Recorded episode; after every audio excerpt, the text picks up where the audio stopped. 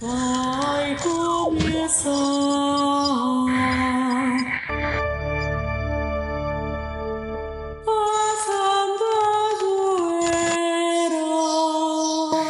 Fala, gurizada! Acabei de estourar os ouvidos do pessoal aqui, que eu senti o meu, a minha voz diminuindo o volume enquanto eu falava o fala. Como é que vocês estão? Vai começar o podcast mais russo dessa internet. Eu sou o Guilherme K2, não, sou o Max. Eu sou o Ian. E hoje nós temos aqui, agora a gente apresenta os convidados. Sobre, infelizmente, você é um convidado hoje. Nós temos aqui o nosso querido e eterno Deveras Pucto, professor Tobias Gulão. Bem-vindo, Tobias. Oi, como vai você? Um dos Tudo sócios bem? fundadores que não tem direito Oh, nenhum por aqui. Falar, por falar nisso, sabe o que que eu encontrei ontem? Eu tava mexendo no, no meu Hotmail, porque eu tenho um Hotmail. Eu tenho também. Aí eu achei um e-mail de 2015. O e-mail do Carlos Neiva chamando pra primeira gravação, velho. Porra, 2015, mano. Achei lá. Eu nem lembro disso, acho que eu não tive esse e-mail não. Será que foi pra todos? Oito anos Eu- atrás. Ué, eu não lembro não desse e-mail também, não. Eu tenho lá, eu vou tirar um print e vou mandar pra vocês. Eu, não... Eu só- do recebi no né? Gmail. Eu lembro só do WhatsApp. Mas foi. Tinha um e-mail. Já são oito anos? E tinha um e-mail também do Drive que o Mike, Mike Safadão Ah, isso é do Mandou. Drive, eu lembro. é, mandou com o primeiro episódio. Esse eu lembro também. Isso Um dos é- poucos episódios que eu. O zero ouvi. zero. Aham. Curiosamente eu vi esse e-mail semana passada, porque eu fui voltar no e-mail de 2016, 2015, 2015. E aí eu fui e passei por esse. Que era um e-mail do, do Padre François que eu tinha mandado um arquivo pra ele da faculdade e tal. Eu fui a- Só que eu não, não achei na minha parte de, de enviados, né? Aí como ele me respondeu, eu falei, vou procurar pelas do recebidos, que é mais fácil, né? Bem mais fácil. Aí eu fui e achei lá, tal, filtrei François, como ele já mudou de e-mail, busquei já foi primeiro. Só que eu fui e falei, vou olhar o que que tem embaixo e em cima aqui, né? Foi aparecer o do Mike. Apareceu o e-mail do Mike. Eu- aí eu lembrei da nostalgia que foi, velho. Ouvi o episódio sem música de fundo, no carro, aí mostrando pra Karine ainda, e falou, nossa, velho, ficou muito boa a qualidade e tá. Foi, foi massa. o primeiro tava- episódio foi na rádio. Semana passada eu tava viajando, tava com tempo, velho. Tava viajando, tava com tempo, até ouvi um pouco dele. Não ouvi inteiro, não, até ouvi um pouco. Mas a gente chegou a ter música de fundo, agora eu já confundi tudo. Eu não lembro. Teve não. muito tempo, muito tempo. teve Musiquinha de fundo, não teve? Você até reclamou? Eu reclamei que tava é, sem música quando eu fiquei um ano sem gravar, voltei. Ana Isabel grávida, aí nasceu. Eu esperei uns três meses antes de voltar, e depois que nasceu. Quase não voltei. Tava de licença, paternidade, né? A licença aqui é não remunerada, então eu fico o tempo que eu quero, saca? Aí... Mas é isso aí. sentido. Hoje não temos e-mail de novo? Então hoje a certo? gente vai falar de podcast, né? É. Não tem e-mail? Ah, o K2 tá na Europa. E-mail tem, a gente não tem é, acesso a a, gente eles. não tem acesso a eles. No- o- o- Cara, mas cadê a comunicação? Ô, ô, ô, ô. Nossa. Colocar dois. nosso e-mail é igual a liberdade de expressão Cara. no Brasil. O, o- o K2 é careca, só é meio pretinho, mas ele é o nosso Alexandre de Moraes. A gente não tem acesso a nada, quis trocar o tema, não conseguiu. Esse tipo de coisa. Gente. Pois é. E gordo. Só que ninguém tá utilizando ele na Europa. Falar nisso, teve alguém que fez uma piada com a Fernanda ali, depois eu vou te contar. Sério? Fernanda é a esposa do Bundes. Não, beleza, sem e-mails. Então vamos começar, né? Sem e-mails, vamos com Qual vai ser o e-mails. tema Sem e-mails, mas com conteúdo. Tobias tá aqui hoje. É, é Tobias Inclu- e Ian já leram Dostoiévski. Inclusive foi por isso que a gente entrou 8h20, porque não tem e-mail, então É, a gente não ia atrasar, aí a entendeu, gente gente? aproveitou. Começa é. 8h30, pontual, hein? Agora vai A gente tá 8h29 adiantado. E 50 segundos, então daqui 10 segundos a gente começa. Então bora fazer um silêncio. Mas qual vai ser o tema? O tema hoje é Dostoiévski, ou por isso que nós somos russos no dia de hoje. Fyodor Dostoevsky. Tobias já trouxe o preferido dele. Ou Na verdade, não é preferido, também, né? É, é Na verdade, a pronúncia correta é Dostoiévski. é Fyodor Mikhailovich Dostoevsky. Dostoiévski. É. Porque no russo, o O, quando não é tônico, tem som de A. Pode prestar atenção, você vê assim, um, Hum. um russo, uma pessoa que vem da Rússia, e ela ainda não perdeu o sotaque, não perdeu muita influência da, da é, é, comunicação na- é, é, natural dela, ela ainda vai falar, por exemplo, ao invés de falar assim, ah, vou te contar uma coisa, ah, vou te cantar uma coisa, Às vezes fala. sai, sai bem é, é, natural essa né? substituição. Saquei. Então é igual é- O, o U sem o trema, no- na Alemanha é I. Ah. O meu sobrenome é Fitz. O povo fala Eu vi essa, eu vi essa observação, né, sobre a pronúncia. Então, por exemplo, Fyodor Mikhailovich Dostoevsky. Aí o Tolstói é Liev Tolstói. Tolstói. Tolstói. Tolstói. Eu já li. É. Aí, quem, com quem eu aprendi isso, eu vi numa, numa palestra de uma professora russa lá da USP. Se chama Helena Vassina. Seria Ela é- Vocina? só- Não, é poderia vacina mesmo. É vacina mesmo. Aí ela deu uma, uma palestra, foi numa, numa faculdade, nos períodos que tava tendo muita palestra online. E logo no início ela foi explicou nessa essa diferença da- das pronúncias, né? Já das- começou a palestra com uma fun fact. É. Tem gente que começa com piada, tem gente que começa com uma, com uma curiosidade. Uhum. Ela trouxe essa. Como é que você começa suas palestras, Tobias? Pô, todo mundo é burro. O Tobias só começa a por leiam sinal- minha camiseta e pronto, É. vamos começar. Por sinal, eu vou. Na semana que vem eu devo conhecer a Helena Vassina. Vai ter um evento em Goiânia que a UB, União Brasileira dos Escritores Seção Goiás, vai realizar em parceria com o Sesc, se não me engano. É, que é uma a comemoração do bicentenário de Dostoiévski. né, Que passou em branco ainda por conta dos períodos daquela coisa que a gente não pode nomear. E. Ah, aquele que você sabe quem. É, aqui principalmente não pode, né? Aqui a gente já recebeu notificação quando falou disso. De quê? Daquele Daquela que- coisa? É. Da coisa inominável aí. Né, do- E foi uma coisa, tipo assim, muito despretensiosa, velho. Tipo assim, falou, nossa, a gente recebeu, tipo, vai, se, se fizer de novo vai tomar strike no canal, vai perder e tal. Aí eu fiquei, pô, o que que rolou, né, velho? Aí o Max também ficou meio sem entender, o K2 foi um negócio que o Max falou. Eu falei, velho, o Max falou nada demais, velho. Coitado, falou bobeira Já aqui falei umas tanta 10 merda vezes já, mas nunca Quando eu falo a verdade... É isso aí que está o problema. Não se pode falar a verdade. Você pode mentir o quanto for, inventar qualquer história que você quiser. Mas a Mas- verdade nunca. A mas você verdade, sabe que você não. agora virou uma pessoa correta aqui, né? Desde que o Jean estreou aquela cadeira ali. Agora eu sou... Você é nota de rodapé, o Jean. né? O Jean- é pesado. O Jean já teve gente mandando hate já pro K2 e pra Laísa lá na Itália, lá. Falou, isso foi muito pesado e tal, tem que tirar isso e tal. Meu Deus, por que o cara não Não veio teve hoje? graça nenhuma e Ele tal. tá fechando folha. É, ele, ele, ele quase veio, quase veio, mas ele falou que ele É. talvez viria Jean, atrasado. se estiver assistindo aí, pode vir que dá tempo, moço. Não, e o- e Vamos pior- acabar com esse programa logo. E o pior é que a pessoa que mandou a mensagem nem fazia parte da, da minoria afetada.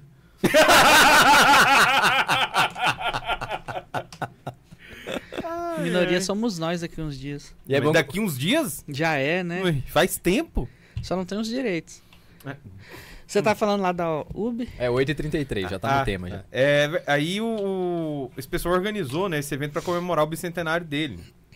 É, e vai ter a participação de três palestrantes principais. que Um é o Maurício Gerrig, um escritor, é, pesquisador de, da, da teoria mimética do René Girard em Ciências das Religiões e coisa assim. É, tem um livro interessante que eu estou até lendo que se chama Eu Sou o Primeiro e o Último, Estuda em Teoria Mimética e Apocalipse. Então, por, que, por causa da, da teoria do jihad ter sido mostrada a partir de um estudo que ele fez da obra do Dostoiévski, que é um livro que se chama Dostoiévski do, do Duplo à Unidade, tem uma parte do livro do Higg que é muito interessante e o Higg também estudou não só a obra do Jihad, mas para ter um, um, um- bom entendimento ali né, do que o Jihad estava falando, ele estudou também o Dostoiévski. Então, vai fazer essa leitura jihadiana do, do Dostoiévski, né? Vai ter a professora Helena Vassina e um outro cidadão que eu não me recordo o nome de cabeça, mas eu olho a cola aqui agora, que também será um dos palestrantes. É o senhor José Donizete Fraga, é que é um escritor também. Ah, será nos dias 28 e 29 de agosto, das 18 às 20 horas. Quem tiver em Goiânia na época, Quem tiver em Goiânia, quem for daqui quiser ir, Região, quem for né? do entorno, Região, isso. aparece lá. Eu irei estar na mesa quando for a palestra do Maurício Rigg. né? Então eu serei um dos comentadores, um dos debatedores com ele lá. eu queria começar com uma polêmica, mas eu esqueci o nome do escritor. que o Gurgel, mandaram uma pergunta pro Gurgel. Você deve ter assistido esse vídeo. Quem, quem foi maior, Dostoiévski ou... Acho que foi a Dostoiévski ou Oscar Wilde, Oscar Wilde, né? Não era o Wilde, eu acho. Era... Acho que era. Ah, não, aí. É. É. Eu acho que era. Velho, não- Aí a- a- ele já Eu- eu não- começou eu não sei se- respirando fundo. É, ele tirou, ele tirou sarro. eu achei que não era porque, tipo assim, não dá Meu pra amigo colocar na mesma prateleira, velho. Eu Não, acho não que dá, foi não. isso aí mesmo. Eu vi. Foi, foi engraçadíssima a resposta dele. Foi. Não, ele- você não, não compara. velho. Não chega tem nem comparação, Não tem perto. comparação. Com todo Ó, você com- respeito. É, com todo respeito. Cara, se você quiser colocar na mesma estante ali, vamos lá. O Tolstói você coloca na mesma estante que o Dostoiévski. Entendeu? Tolstói fica na mesma estante gosto que muito. O, o Dostoiévski e o, e o Tolstói é tipo Romário e Bebeto, né? Tá sempre É, junto tá ali, né? sempre Tipo, é a dupla e tal. Se você pega. Teve, teve uma vez, cara. Se bem que o Romário é bem maior, né? Foi meio enjoo. É Ronaldo e Ronaldinho, né? Quem foi maior? Dostoiévski ou Tolstói? Hã? Dostoiévski Ah, ou eu, eu Tolstói? iria assim? Dostoiévski, velho. Quem foi maior? Eu prefiro o Dostoiévski. É, mas eu acho que é mais questão de preferência. E assim, é uma coisa. Porque eu acho que os dois escrevem mais ou menos parecido, não? Não, o estilo de escrita deles é bem diferente. E tanto é que eu não tenho tanto interesse assim na obra do Tolstói. Eu li. Esses, esses dias me perguntaram, cara, no. Esses dias eu fiz uma propaganda Coisa. do Tolstói aqui do. Morte O do Diabo. Illich. O Ah, o Diabo, Diabo, você dele. falou mesmo. não conhecia e tal. Eu fui, peguei ele, tava com um tempinho, fui 60 páginas, eu acho. Eu falei, vou dar uma É, ele folhada saiu numa, numa edição da LPM, essa coleção Cara, 65 muito bom, hein, pá- velho? 64 páginas. Muito O bom. Tobias hein? me, me deu ele. Me deu Foi? ele mais dois. Um Muito livro de bom. três ou quatro Aham. contos. Que eu trouxe lá de São Paulo. Comprei lá no Sebo do Messias. Fiz uma propaganda dele aqui esses dias. E assim, eu não tenho tanto interesse assim no, no Tolstói. né? Eu li esses aí. Eu tenho lá em casa ainda o, o Ana Karenina, que é na edição da Kozak Naif. Vale quase um rim já esse livro. E tem uma. Esse é bom também, virou novelão É. também, mas é bom pra caramba. É. E tem o Guerra e Paz, numa edição LPM Pocket. Ivan Illich também, né? E Ivan Illich eu tenho Que é também. pequenininho, né? Mas o Ivan Illich eu já li, o Diabo eu já li e teve... um- Ele tem um livro que saiu numa... Guerra e Paz você não leu, não? Hã? Guerra Não. e Paz você não leu, não mesmo? Guerra e. Paz tá na minha Por que listinha que lá. Eu é não- bom assisti o filme só porque tinha Não Audrey vi o filme. Hepburn. Eu não Eu assisti o antigo, só porque tinha Audrey Hepburn. Por que não, que... assim, pelo, pelo livro. Qual que é a diferença dos dois? Eu, eu levei em consideração os dois ser russo e o entendimento do ser humano na escrita deles. Uhum. Eu, eu, o que eu li do Dostoiévski, que eu estava comentando aqui antes, eu li até a metade, nem terminei de ler, é o Eterno Marido. Mas... Qual que é a diferença dos dois? Você falou que o tipo de escrita deles é diferente. Qual a diferença e por que que tu não se interessa no Tolstói? Olha, eu não, não... Assim, eu não vou me arriscar a comentar o estilo de escrita deles, porque eu não sei ler russo. A gente não tem a tradução. Isso. né? Então, quem comenta diz que o, a prosa do... Isso aí, vou, vou pegar as críticas, né? Tá. que a prosa do Tolstói é uma prosa mais fluida, é muito mais bonita, mais rebuscada, enquanto a do Dostoiévski é mais truncada, mais que tem um outro adjetivo também que eles usam, é, prolixa e tal, né? Hum, Então, como do Tolstói eu só li livros pequenos, né, eu li o Ivan Illich, o, o Diabo e o- um livro dele que é meio que autobiográfico, chama Uma Confissão, que ele conta alguns Hum. detalhes da vida dele e tal. É, então, assim, você vê, o, o- e vi por tradução também, né? Os três, todos eu li por É, tradução. isso que é o problema, né? É. Então não me arrisco a tomar partido nessa briga e deixa esse pessoal se matando. né? Ao meu ver, o que, chama atenção no Dostoiévski? O que chama atenção no Dostoiévski é que os assuntos é, do Dostoiévski eles me mostram mostram a mim assim de uma maneira muito mais profunda o que eu poderia dizer assim é, um exemplo a morte de Van Illich é um texto sobre um, um burguês comum qualquer né? alto funcionário vive sua vida medíocre e morre de forma medíocre enquanto é, deixa eu pegar aqui o sonho de um homem ridículo né, que é uma, uma novela um pouco mais curta do Dostoiévski, que nesse livro você vai observar o que é o mal entrando no mundo. Entendeu? A grande, a, grande coisa que eu coloco é essa. Claro, a vida inútil, a vida é, mesquinha, burguesa e desperdiçada é algo importante, é algo a ser considerado, algo a ser refletido, né? Mas assim, qual o peso do mal, cara, que entra no mundo? E o mal entra no mundo por uma pessoa. né? Por uma decisão clara de uma pessoa. Né, Que tem que, em algum momento, reconhecer essa culpa, mesmo que seja para se vangloriar ou se arrepender. Então, acho que esse tema dostoiévskiano, né, do, do- do- da profundidade da ação do homem, né? consigo, com os outros, com Deus, me é mais interessante. Entendi. E eu acho que também, assim, a, a- uma diferença é que. Percepção também, eu parafrasear o, o. Tobias aí, também não, não li tanto a ponta, assim, o, o Tolstói, né? Então, por exemplo, eu não li o Guerra e Paz, que eu acho que é um livro que ia ser muito bom, assim, pra poder fazer um comentário desse, né? Mas, é. mas vamos lá, pelo que eu conheço do, do Dostoiévski, pelo que eu vi também do, do Tolstói, então lendo, assim, o Ivan Illich, o, o Diabo e tal, e Ana Karenina eu li também, que é um livro um pouquinho maior, né? Então já dá pra você ter uma noção maior, assim, da, da escrita do cara.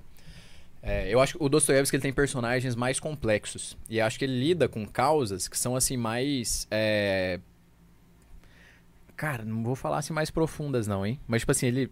Eu acho que ele navega por mais temas. De, de modo que, assim, pelo que eu li do Dostoiévski, pelo que eu li do Tolstói, são dois gigantes, são na primeira prateleira, tipo Romário Bebeto, Ronaldo e Ronaldinho.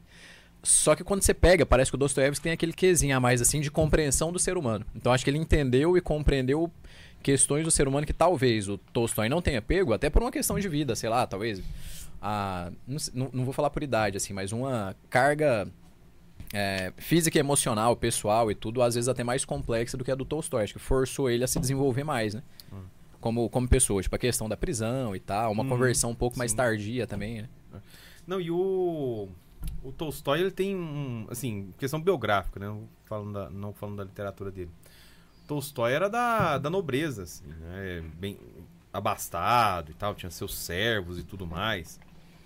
É, e num determinado momento ele inventa um, um cristianismo dele lá, né? Monta uma heresia pra ele lá. E até excomungado, inclusive, né? Pelo, pelos russos, pela ortodoxia russa, por conta dessa heresia. E tinha ali umas besteiras com ele, né? Por exemplo, ele se vestia como um camponês, mas os servos dele ainda servi o serviam. Entende? Enquanto você vê que o Dostoiévski, quando ele passa por esse processo né, de amadurecimento, é um claro amadurecimento que é perceptível em toda a literatura dele. né? E, claro, no epistolário também se vê isso. né? Ele passa por uma, por uma metanoia clara. É, o, o- os personagens dele estão dialogando com esse processo de amadurecimento dele, vamos colocar assim. Da percepção daquelas coisas que, para ele, em um determinado momento, eram importantes ou eram é o centro da discussão ali, ele sai desse, vamos dizer assim, desse assunto periférico e vai para assuntos que são mais graves. Então, o exemplo do mal que eu dei na comparação né, do, do conto do sonho do homem ridículo, é, ou se, se a gente for observar aqui a primeira obra dele, quando ele é, inicia e inicia com sucesso por conta do tipo de, de texto que ele fez, que foi o Gente Pobre, é uma obra que a gente pode falar que é uma obra de, de caráter mais sociológico. né? Vou colocar dessa forma. Porque ali ele está discutindo, está mostrando elementos psicológicos das- da- dos personagens, né? Que é um cidadão que é muito gado. Ah, se não me engano, o nome dele é, é Macar. É, e ele já é um, um cara mais velho e tal, não sei o quê. Pobre, funcionário público falido, extremamente é, necessitado e ainda ficava correndo atrás de uma galeguinha lá, novinha. Era louco pra casar com ela. né, e Um ficava... homem normal. É, um gado demais, né? Poxa vida. Você vai vendo. Cara, e ele fia dinheiro nessa menina e tudo. Um homem normal. né? Nossa, cara, que, que bicho. Enfim. Pra no final ela casar com um, com um cara rico. O que te deixa mais puto com a informação, ó, você vai enfiando dinheiro na bichinha, não sei o quê. Beleza, a gente fica até, pô, coitado do cara, cara burro. Mas a descrição que ele deve fazer desse- dessa situação deve ser fantástica. É engraçado, velho. Levando cara. em consideração É como que esses com- caras escrevem. É, você fica com, com pena do, do personagem, assim, né? Então, ele vai mostrando como que essa gente é desgraçada. Entendeu? Tanto o Macaro, o principal ponto ali é o quanto ele, como funcionário público de baixa patente, porque o funcionarismo público lá era, vamos dizer assim, hierarquizado conforme patentes militares. Então você tinha lá ele, que era um funcionário de baixa patente, o chefe dele era um general lá, que comandava toda uma, uma instituição do governo, né, coisa assim. E a menina, coitada, lá lascada com a, com a vida dela, se comunicavam por cartas, né? Então o livro é um, um que a gente chama de romance epistolar, né? Uma carta de um para o outro e você vai conhecendo a história deles por essas cartas. É, aí você sai desse livro que tem esse tom de que, que é uma coisa Sabe aquela intimidade que você tá querendo ser íntimo, mas recua, conversa muito, mas pede desculpa e não sei o quê? É coisa de, de, de nego é, apaixonado e tal, idiota, é, gado demais. E você vai adiantando dentro das, das obras. Você chega ali, por exemplo, no segundo livro, que é o Duplo, você já não encontra uma, uma descrição assim mais de, de mazelas é, propriamente sociais, você vai entrar para mazelas psicológicas. A grande questão é você está vendo ali no duplo um cara doente. Entendeu? Um cara psicologicamente doente. Tão doente que a realidade para ele já sofre interferência dessas alucinações que ele possui. Né? Aí, beleza. Vem a Sibéria. Né? Ou, ou melhor dizendo, ele vai preso. Quando ele vai preso, acho que na, quando ele estava indo na Fortaleza de São Pedro e São Paulo, ele escreveu um, uma novelinha, assim, é quase um conto, né? Se chama O Pequeno Herói. Daí, em O Pequeno Herói, você vê uma, um esforço também de, de, de, de não de leitura, mas de exposição de uma uma personagem que quer se inserir num lugar, mas lhe faltam os meios naturais, é, etc, para entrar naquele mundo que é basicamente uma criança que está ali no mundo dos adultos. Né? E por fim, a grande questão do que arremata a história é a firmeza né, de, de, decisão. Por isso que o, que o, pequeno herói ajuda a mocinha lá da história. Aí você já viu, ele está preso, escreve sobre uma coisa relacionada a heroísmo, né, de, de salvaguardar uma pessoa e tal. E beleza, Sibéria. Quando ele sai, o período siberiano é um período muito, muito é importante dentro da, da formação dele, da formação, é, vamos dizer assim, não, intele não simplesmente intelectual, mas uma formação é, espiritual dele. Tá calor. Ele, não, ele começa a valorizar o sofrimento de uma forma fodida, assim, né? Não, o, o sofrimento para ele é, é elemento básico da formação humana. Sim. Né? E os outros romances, que aí você, a gente vai ter os imediatos, né? Pós-Sibéria. É, se não me engano, saiu nessa ordem. Notas do Subsolo, Memórias da Casa dos Mortos e Humilhados e Ofendidos. Nossa, subsolo você indica muito, né? Tem. Quando a gente tá conversando assim, você... Então, são os principais, assim, imediatos depois da Sibéria. Se eu errei a ordem, né, foram esses três. Né? Mesmo se eu, mesmo se eu tenho errado a ordem. E depois começam a vir as grandes obras. Né? Essas aí já podem ser inseridas nas, no início da, da, da, parte da maturidade dele. Porque o Notas do Subsolo é um, um, um romance, assim, é extremamente complexo e que, que, mostra ali o que, que é o, o, que é o indivíduo que está completamente é, dominado por um desejo hum, um desejo de, de chegar a algum lugar, mas ele tem a nítida percepção que ele não consegue alcançar aquilo que está refletido nos outros, né? e passa nesse momento a ser mutilado por um orgulho né, devastador, ao mesmo tempo que ele se humilha né, para tentar chegar próximo daquilo que ele que ele deseja. Então é um indivíduo psicologicamente é, é destruído por essa dinâmica né, de confronto entre orgulho e humilhação. Aí ele só se afunda, vai se afundando, vai se afundando cada vez mais dentro dessa dinâmica. Então já começa aí o grande Dostoiévski, porque você perceber isso, você perceber que dentro da sua da sua constituição, né, no, na sua cabeça, as coisas estão funcionando dessa forma, eu me martirizo né, em uma dupla via, uma sendo um orgulho né, e a outra sendo uma humilhação.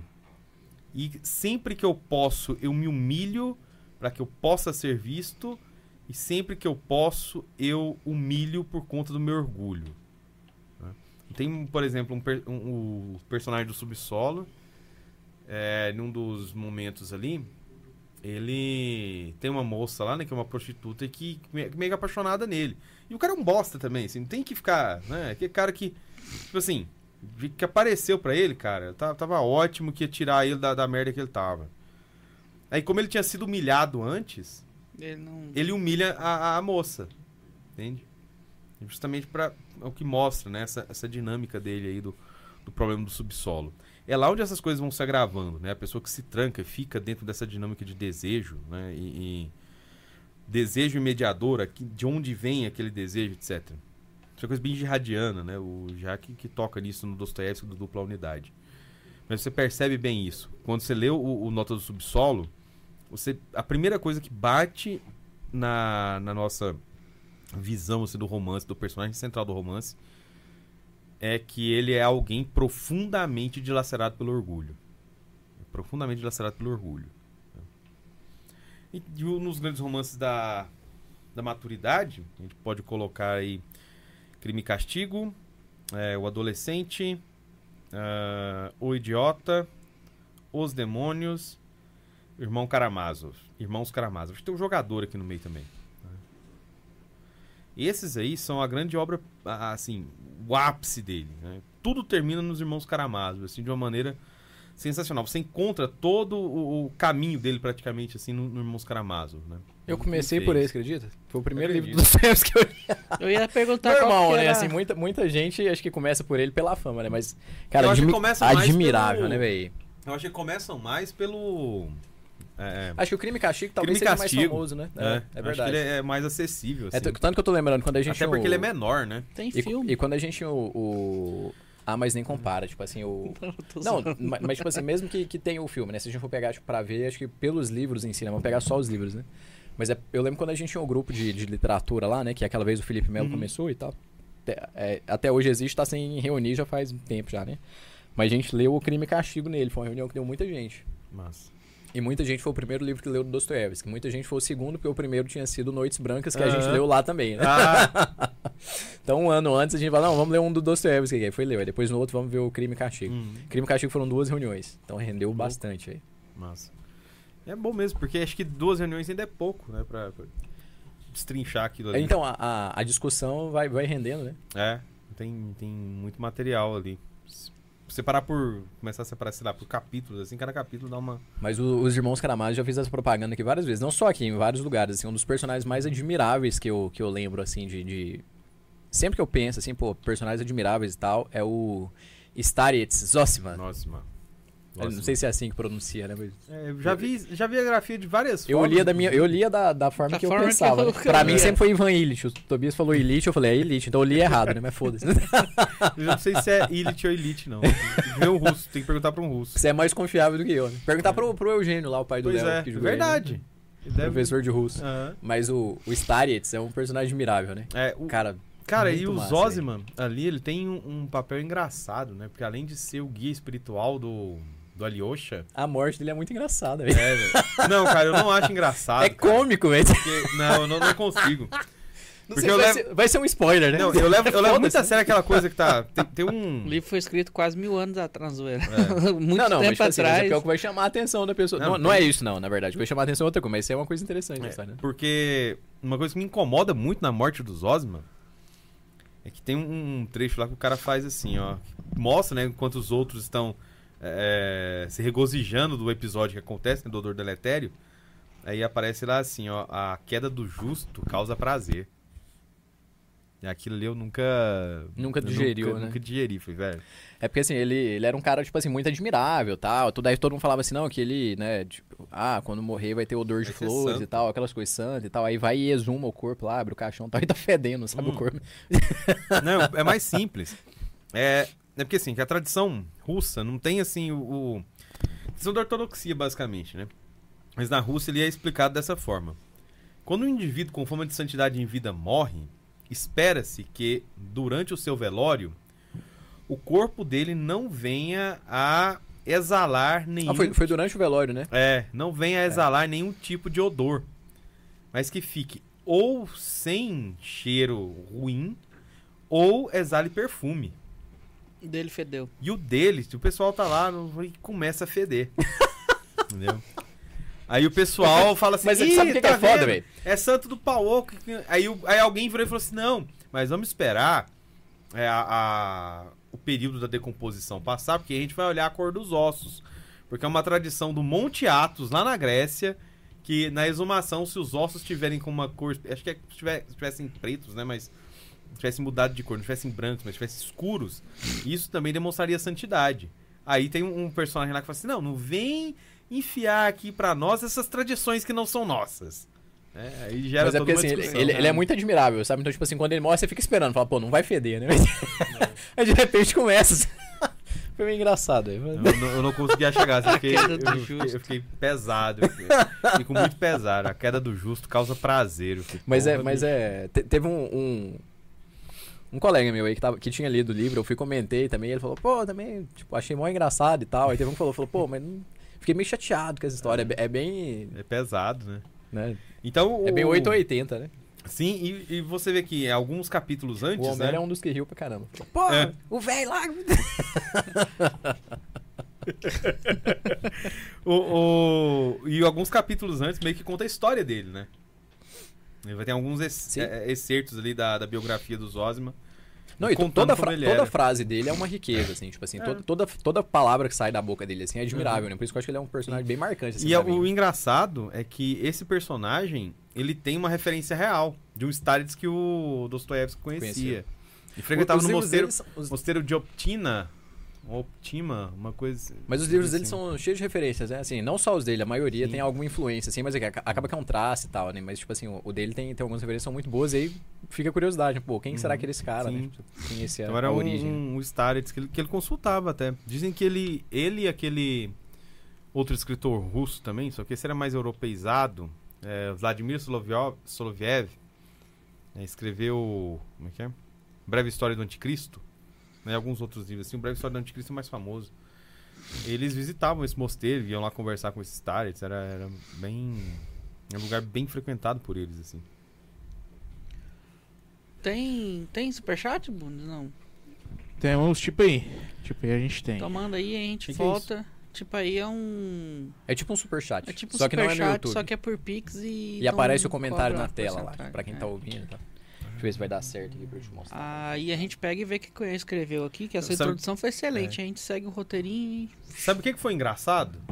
É, não, sabe o que que é engraçado? Cara, eu não consigo, eu não sei de nada dessas coisas, velho. Não sei de nada dessas coisas. Eu descubro aqui também. É, não, porque, tipo, mano, eu não, não sei, eu sou um completo analfabeto de, de Digital. internet, assim, eu não sei. Bora? Vai lá. Vai lá. Então bora lá. O Pedro mandou assim: Acho que falo por todos quando digo que só estamos aqui por causa do Tobias. Ou melhor dizendo, o cara mandou em russo, não dá pra me ler, né? O resto da, da mensagem, ele mandou em russo mesmo. Não apareceu aqui na tela, não. Eu vou, eu vou colocar pra vocês verem. Ah, tá, beleza. Põe aqui, ó. Você tá zoando. Não é porque eu tô com o YouTube aberto Era uma aqui. boa né? mesmo. Vai aparecer aí, vai aparecer aí. Aonde? Ah, aqui embaixo, né? Aqui no, Aham. no, no YouTube mesmo. Então É. deixa o Tobias traduzir. Só que Dá vai pra dar sumir. um zoom aí. Dá pra dar um zoom. Vai sumir, Dá? vai sumir. É pouco, Põe mas de dá. novo, velho. Ah, sumiu. não, deixa, depois eu olho. Não, não, Pedro, a gente não, dá pra vai, vai fazer a tradução aqui durante o programa. Na, na próxima pausa eu leio. Se for legível de ler, né? É, o Capanautas mandou: Apoio o Tobias vir a cada um ou dois meses falar sobre boa literatura. Ó, começa aos poucos, hein? Tobias daqui a pouco volta toda Como semana. é que é? Pagando bem que mal tem.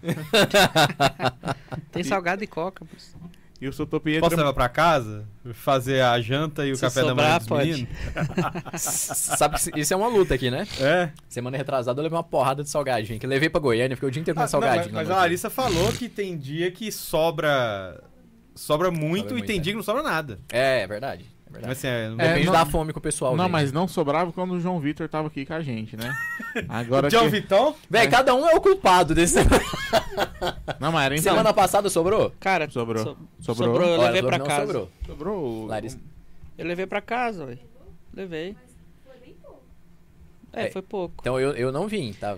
É Pode porque depende assim, ontem- depende da fome que eu chego. Mas na- no último episódio também tinha Sentado três convidados, 10 né, a mais. deixei. Ah, três clérigos É. ainda, né? Aí fudeu. Aí- Um seminarista tiraram a barriga da miséria. Ah, Como- ih, coitado, era seminarista. Como ainda. diz minha avó, tá comendo igual o padre, né? Então, Exatamente. Exatamente. E o Sotopietra mandou assim: Fala rapaziada, muito legal, ver, Rapaziada. muito legal ver o Tobias aí novamente. K2 já virou cidadão europeu, hein? Abraço a todos. pois é, semana que vem é pra ele estar na área. Peraí, né? peraí, o pessoal acha É que é ele fácil tá. assim? É só ir lá fazer um mochilão, vira cidadão, daqui a pouco tá deportado. de- Tá é nem isso, mano. sabendo. Eu vou né? reclamar porque eu tenho certeza que o Tobias vai combi- com, com, com- vai concordar comigo. Hum. Pra que que existe JMJ, mano? JMJ é tipo o grupo de jovem da paróquia. Você tem ali os jovens de mais de 30 anos achando que tá legal, fazendo um monte de coisa brega. K2. não, Não, zoeira. isso aí é, Não, eu não, não mas, sei. não, não, mas mas, de verdade, gente JMJ. Mas tem não, suas pra coisas gente boas, mas É tipo... muito brega. Eu passei alguns minutos assistindo. Alguns minutos não, fiquei quase uma meia hora. Aí tinha um showzinho uns caras francês lá. E na- o padre DJ, mano, vai ser Não, excomungado, quer- vocês viram? esse padre DJ, manda ele plantar batata. Faz mais que. Não, mas, aí. mas eu vou defender. Foi, foi idealizado por São João Paulo II. Não pode ser ruim, velho. Não pode ser ruim. Foi São João Paulo II que quis esse negócio. Não pode ser Bom, ruim, não. é dogma. É, É, tá, tá no catecismo? Não, tá, tá trata no... de fé e moral. Tá Não, mas- cagado. não, cara, mas é Mas se São brega. João Paulo II falou, não vou discordar, velho. É brega. eu tô abaixo Tava dele. uma bandinha francesa lá. to- Mano, que coisa brega. Tem muita a coisa ruim música mesmo, era assim, ruim. Tem um vídeo o do K2... pessoal ali, esse... não, aquilo Se- é brega. Segundo, aquilo é brega. segundo a comentarista, que era a Laísa, o K2 andou 6km pra buscar a janta. Velho, eu não vou num lugar desse nunca na minha Não, nem a vida. pau. Com 21, Sabe por 22, eu podia ter ido. Mas é Ó, pra jovem, velho. depois é dos aí, ué, 30, é pra jovem, mano. É pra jovem. Ali, bicho, onde tava esse, esse show que eu, que eu assisti, eu passei por lá. Aí você sai um pouquinho, você anda numa, numa avenidona, assim, anda um pouquinho, cara. Você chega num lugar lá onde tá a praça do Dom Pedro IV. É Pedro I aqui. Mano, ali é o lugar, tem altas coisas ali pra você fazer. Então, se você quiser andar mais um pouquinho, você vai pro Chiado, lugar chique, pegar turista, você vai escutar fado, comer muito bem, então, paga pouco, mano. Não, pelo amor ah, de não, Deus. eu particularmente... ficar. Não, mas em JMJ só tem JMJ. Turista não, não tem turista. A cidade para. Ainda mais em Portugal, que é uma cidade menor. Tipo, tinha, sei lá, um milhão e meio de, jovens lá. Imagina. Nossa, que horror. Lá no Rio de Janeiro, eu É fui só na do Rio, né? gente, A única mano. que eu fui foi na do Rio. A do Rio tinha quase 4 milhões de pessoas. É, ma- É mas- o dobro do que o, a O virada que do que ano. você faz numa JMJ? Mas é muito bom, velho. O JMJ é muito... Tipo assim... Ó, não, que tem que vários você faz? eventos. Ah, vamos Mas é rezar o muito- terço junto. Ok, eu rezo o terço com vocês aqui. Não, Mano, não, mas, mas você, é- vê, você vê 4 milhões de pessoas reunidas por Quando uma igreja, velho. Quando você junta três pessoas, você mostra a universalidade da igreja. E quando você reza um terço, cada Ave Maria é um idioma. Aí você pensa, porra, a gente tá rezando a mesma coisa, mas tem um cara rezando se em cima fosse- Malabar lá. e o Não, outro é não, puta que isso não é idioma, não, isso é rito. É... Se- a, a gente tá falando da igreja romana. É em né? Malayalam. Agora eu lembrei É. do Anish, agora sim. Malayalam. Mas se a gente tá falando da igreja romana, por que não reza todo mundo em latim? Não, vamos voltar pro tema. Beleza, pode ser, ué, pode Pode ser, ser também. Pode ser, mas cada povo rezava no seu próprio idioma lá nos Atos dos Apóstolos. A gente só tá repatriando isso. Pô, eu tô defendendo um negócio que em casa eu falo mal, velho. É porque aqui você tá na televisão. Eu faço ao contrário, em casa eu defendo. Não, e só, e só pra, Não, a de- Karine gosta da JMJ. e só pra ela deixar claro, Não, eu não consigo o achar legal, Tobias não, foi cara. numa, não foi? Não. Não. Você não foi da de Foi só 2013? Se eu tivesse ido, aí que eu falaria isso mal com todas as propriedades. Vivenciei e tenho o poder de fala. É, aí que eu- Lugar- de fala. Tipo, na adoração aqui do Rio de Janeiro, velho, que 3 milhões, a praia fazia curva assim, mano. Todo mundo em silêncio, É velho, em isso, adoração, velho. É isso, Todo velho. mundo em Isso silêncio. aí eu tava, essa daí eu tava. E 3 milhões de pessoas, aí, povo assim, de, qual, de todos os tipos, sabe? Tinha um povo que rezava e tinha uns vagabundos lá, que é sempre a maioria, né? Ah, Mas- então. Ah, Ah, então você não vai na missa. Quer dizer que na missa a maioria comunga ou não comunga? A maioria não comunga, velho. Ah. Não sei que missa que você Na vai, minha não. missa, todo mundo Mas a comunga. grande, mas a Na grande que eu vou em questão São é. Paulo também. É, Só que mas a não grande questão não. é, Tem a cinco pessoas primeira na igreja, né? justificativa é, não, 3 milhões de pessoas, aquele silêncio, não sei o quê. É, mas tinha os vagabundos. Os vagabundos era a maioria. Então não eram 3 milhões. Não. Eram 2 milhões e 998. Você acha que tem mais gente no céu ou no inferno? Ai, depende. Eu acho que tem mais gente no purgatório. Ah, mas calma, eu Não tá realmente... Eu não sei o tamanho da misericórdia de eu Deus. Vai que eu me assusto pra caramba é? eu Inclusive, não briga. O adora? K2 entrou noutra treta por causa do Pois é, e o Bruno Judas. tá defendendo bem ali. Não, não, eu não entendi de verdade. O, o, comentário, tipo, o pecador não pode adorar, então. Pecou, não adora. Não, não é isso. A, a questão é que foi levantado um ponto e que na- foi Não, não, o ponto que foi levantado é que tinha 3 milhões adorando. Aí depois tinha dois errados. E- não, e tinha Não. 3 milhões adorando mesmo, velho. Tava adorando mesmo. Mas você não falou que tinha os vagabundos lá? Então, mas é Os pecador. vagabundos também Deus veio pra esse, não foi pro Santos. Não, não, mas. Não, Deus veio pros O vagabundo pecadores, é não o foi pro então? Santos. O vagabundo é o quê? É quem foi digno de Deus vir pra cá, velho. Se Não, não, fosse não, só não. não, não, não, é isso que eu tô- Católico de Não. BGE. Católico de BGE? É. O que, que o católico de BGE faz? Vai na missa e é isso. Às vezes. Mas naquele dia ele adorou a Deus. Naquele dia adorou a Deus. Então, por que você tá falando. Não, se então não aí fosse agora o eu entro em outro problema. Por que que você falou que ele é vagabundo, então? Ué, porque. A, a gente Pode tá, falar, a, eu tô no tá Santa zoando, Zoeira. Tô no? Santa Zoeira. O negócio é que o JMJ é pra jovem. É bom pra caramba. Não, tem que ter, tem que ter. Tinha, tem que ter. tinha, não sei se tinha Não, que não ter. tem não, faz outra coisa, inventa outra coisa. gasta Beleza, outra coisa. eu prefiro JMJ, JMJ do que o sino da sinalidade. Eu, Porque pelo menos JMJ tem sentido. É, eu não iria. Eu da não iria. sinalidade, não. Agora é a hora Não, que eu vou me contradizer. Eu não iria nenhum nem outro. Agora. não, mas eu ainda. Nesse caso eu concordo com o Max. O sino do, pra falar de Porque sínodo, assim, mano. Porque assim, Até hoje um monte de cara. jovem reunindo fazendo coisa de jovem é coisa de jovem, você não leva a É, sério. exatamente. Agora, é verdade, sínodo da sinodalidade é o bando de velho que não tinha o que fazer mesmo, né? Ô, Não, mas- mandaram, mandaram um, um superchat aqui assim. Coisas que não mudam desde 2015. Não seguem o roteiro e a barba do Tobias. Que roteiro. Do Tobias, acho. Breno Eugênio. A- Abraços, OBS. Ainda continua no seminário. Breno Eugênio. Ah, o Breno, era ele que tava mandando as perguntas semana passada. Era. Era ele.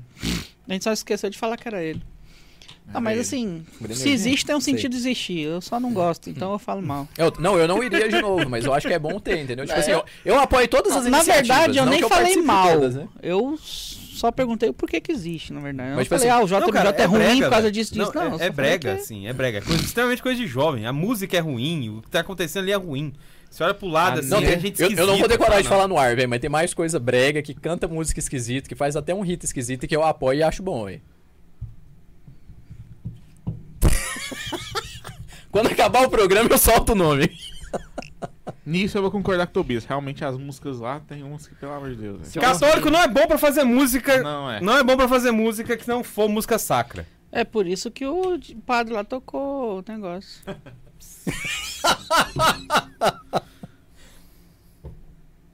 ah. Pesado. Também não é, não é, é, é brega, não é bonito e tal, não sei o que, mas eu apoio e acho bom, entendeu? Mas É isso aí bom. faz mais Ah. sentido. Falando mal, falando mal, mas é bom que tenha mesmo. Só que. Mas- Não, mas bora lá então, vamos... Bora, Max, de graça pra Europa?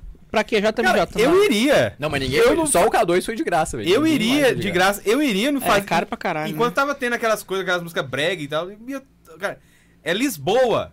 Entendeu? É Lisboa. E tem tanta coisa boa de você fazer ali.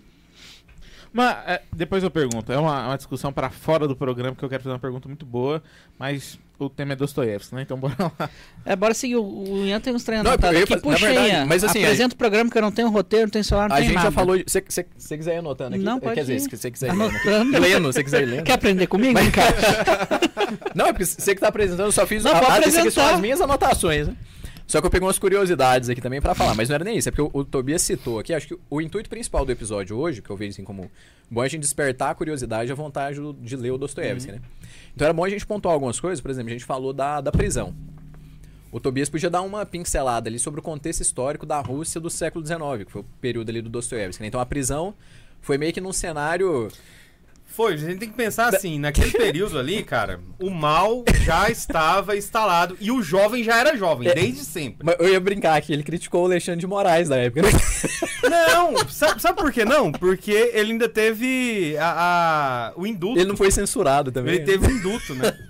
O, falado de quem não pode ser falado é um problema que gera coisas, né? Você tem que fugir para os Estados Unidos. E pedir pro Mickey te, te levar, te trazer de volta pro Brasil. Mas o que acontece? Quando, quando eu mencionei, né? Eu falei assim, olha, é coisa de jovem e o jovem lá era jovem da mesma forma. Então, quando o Dostoevsky estreia é, na, assim, nos círculos literários e tal, com gente pobre e tudo, ele começa a fazer um certo sucesso. Né? Mas ele tinha, assim, algumas... Algumas... é, alguns incômodos, assim, pessoais, existenciais e tudo, que ele trazia com ele e tal. Então, ao observar a, a condição né, de vida do, dos servos, isso o incomodava. Saber que o pai dele foi morto pelos seus servos e ele viu o pai morto, né, e aquilo também me incomodava, ou seja, ah, havia um, um, um caldeirão de coisas borbulhando dentro da alma dele, né? Tal. E como já dentro dos círculos literários, como ele conseguiu dar vazão para essas coisas? Vamos pensar dessa forma, né? Olha, ele começou a conhecer o pessoal que era da da, da revolução, entendeu? Era o pessoal que tinha ali alguns ideais já socialistas, né? Então Dostoiévski vinha de uma vamos dizer assim, de uma escrita mais voltada para o humanismo, né, nessas primeiras obras. Ele tinha uma perspectiva mais humanista, apesar de nunca ter feito, vamos dizer assim, um ato de apostasia, né, ter abandonado a religião publicamente, coisa assim. né, é, ele acabou então entrando nesse meio socialista, a gente pode dizer, né? Então se envolveu ali com vários grupos. O que, que esses caras queriam? É, Estavam caçando o czar, o que vai acontecer depois lá em 1917. Isso aqui a gente está ali nos anos 1850, mais ou menos, né? Ele foi, ele foi preso em. 47? Cadê a anotação aqui? Cara, número, onde tem número aqui, hein? Foi 40 alguma coisa, Tobias, mas eu não, não achei aqui, velho. Vamos olhar aqui rapidinho. Tem algum lugar aqui. Enfim. foi Mas isso aí, entre por 40 e aí. 50, né? Então foi um Isso. pouquinho antes disso aí. Aí o que acontece, cara? Preso, né? preso não, envolvido aí com os indivíduos, né, da da linha, né, socialista Linha e tal. socialista, aham.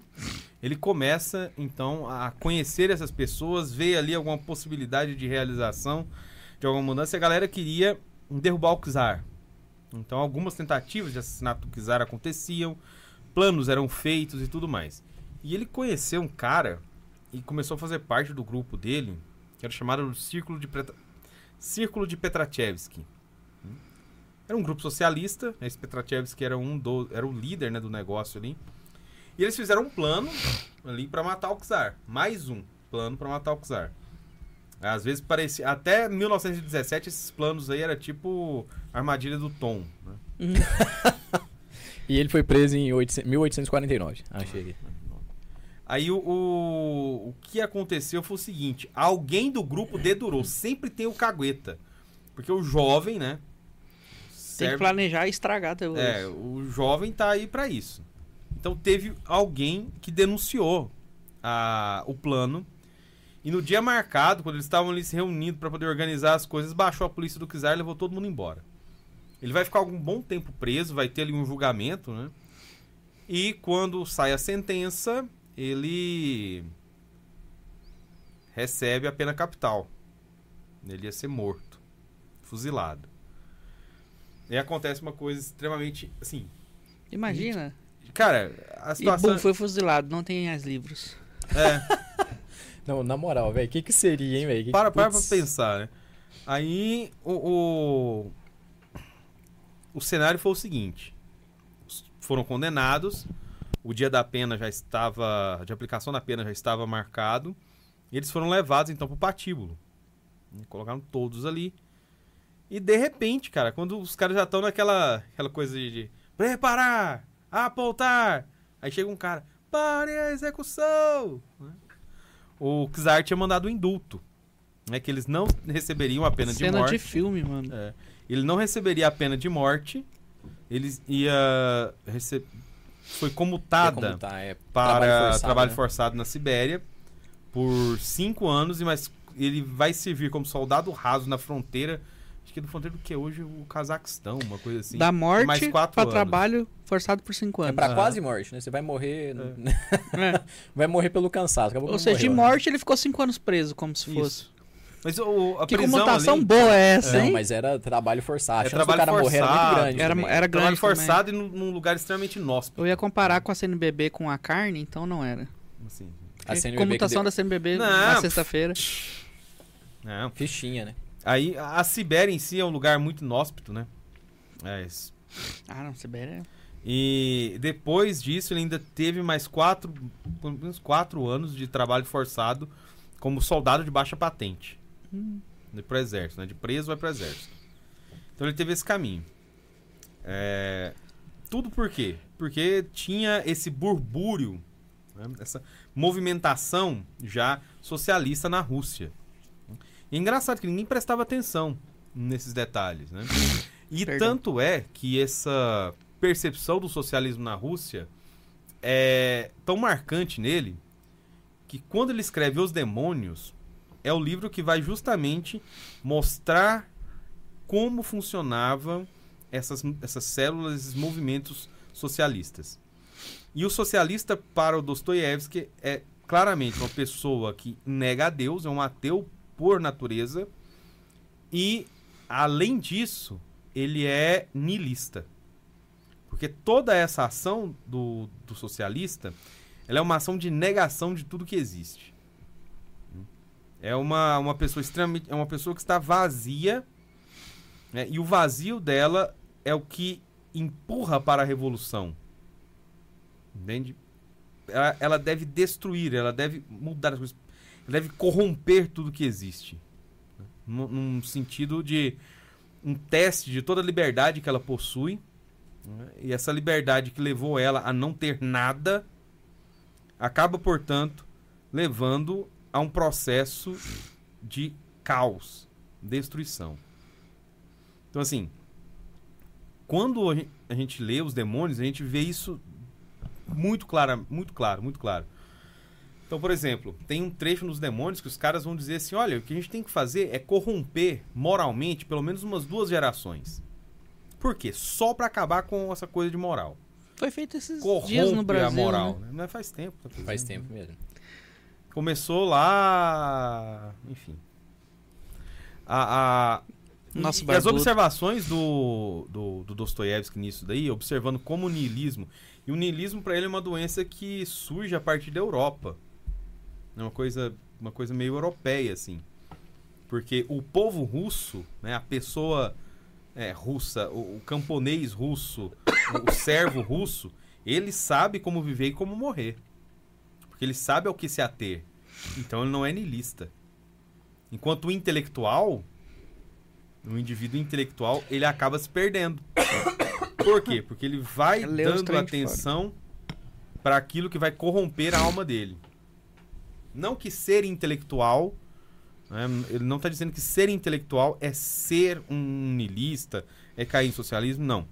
Mas o caminho europeu para isso é perigoso e pode levar. Porque se você toma contato, por exemplo, com o iluminismo, e ele discute muito o iluminismo ali no.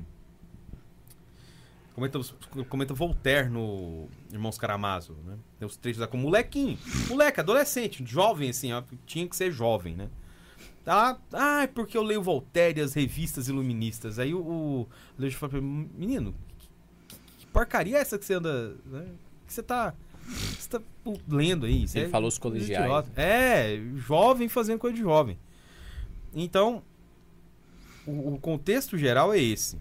né? E ele sai da prisão, né? ele sai já com é, intuitos né, de ativar, reativar a sua atividade literária. Então ele tinha já as, vamos dizer assim, os insights, né, que posteriormente apareceram nos livros que nós já mencionamos, que são as obras da pós-siberianas, né, e começa a trabalhar esses grandes temas, né, voltados a, a essa negação de Deus, a negação do, do russo pela sua identidade, e por aí segue. O contexto básico é esse. Você tinha uma Rússia czarista que ainda tinha o- o- os senhores e servos, apesar de já ter ocorrido a abolição dos servos. Os servos na Rússia era quase uma- um eufemismo para escravo mesmo, né, antes da, da libertação. E na, na época do Dostoiévski eles já tinham, já estavam emancipados, né?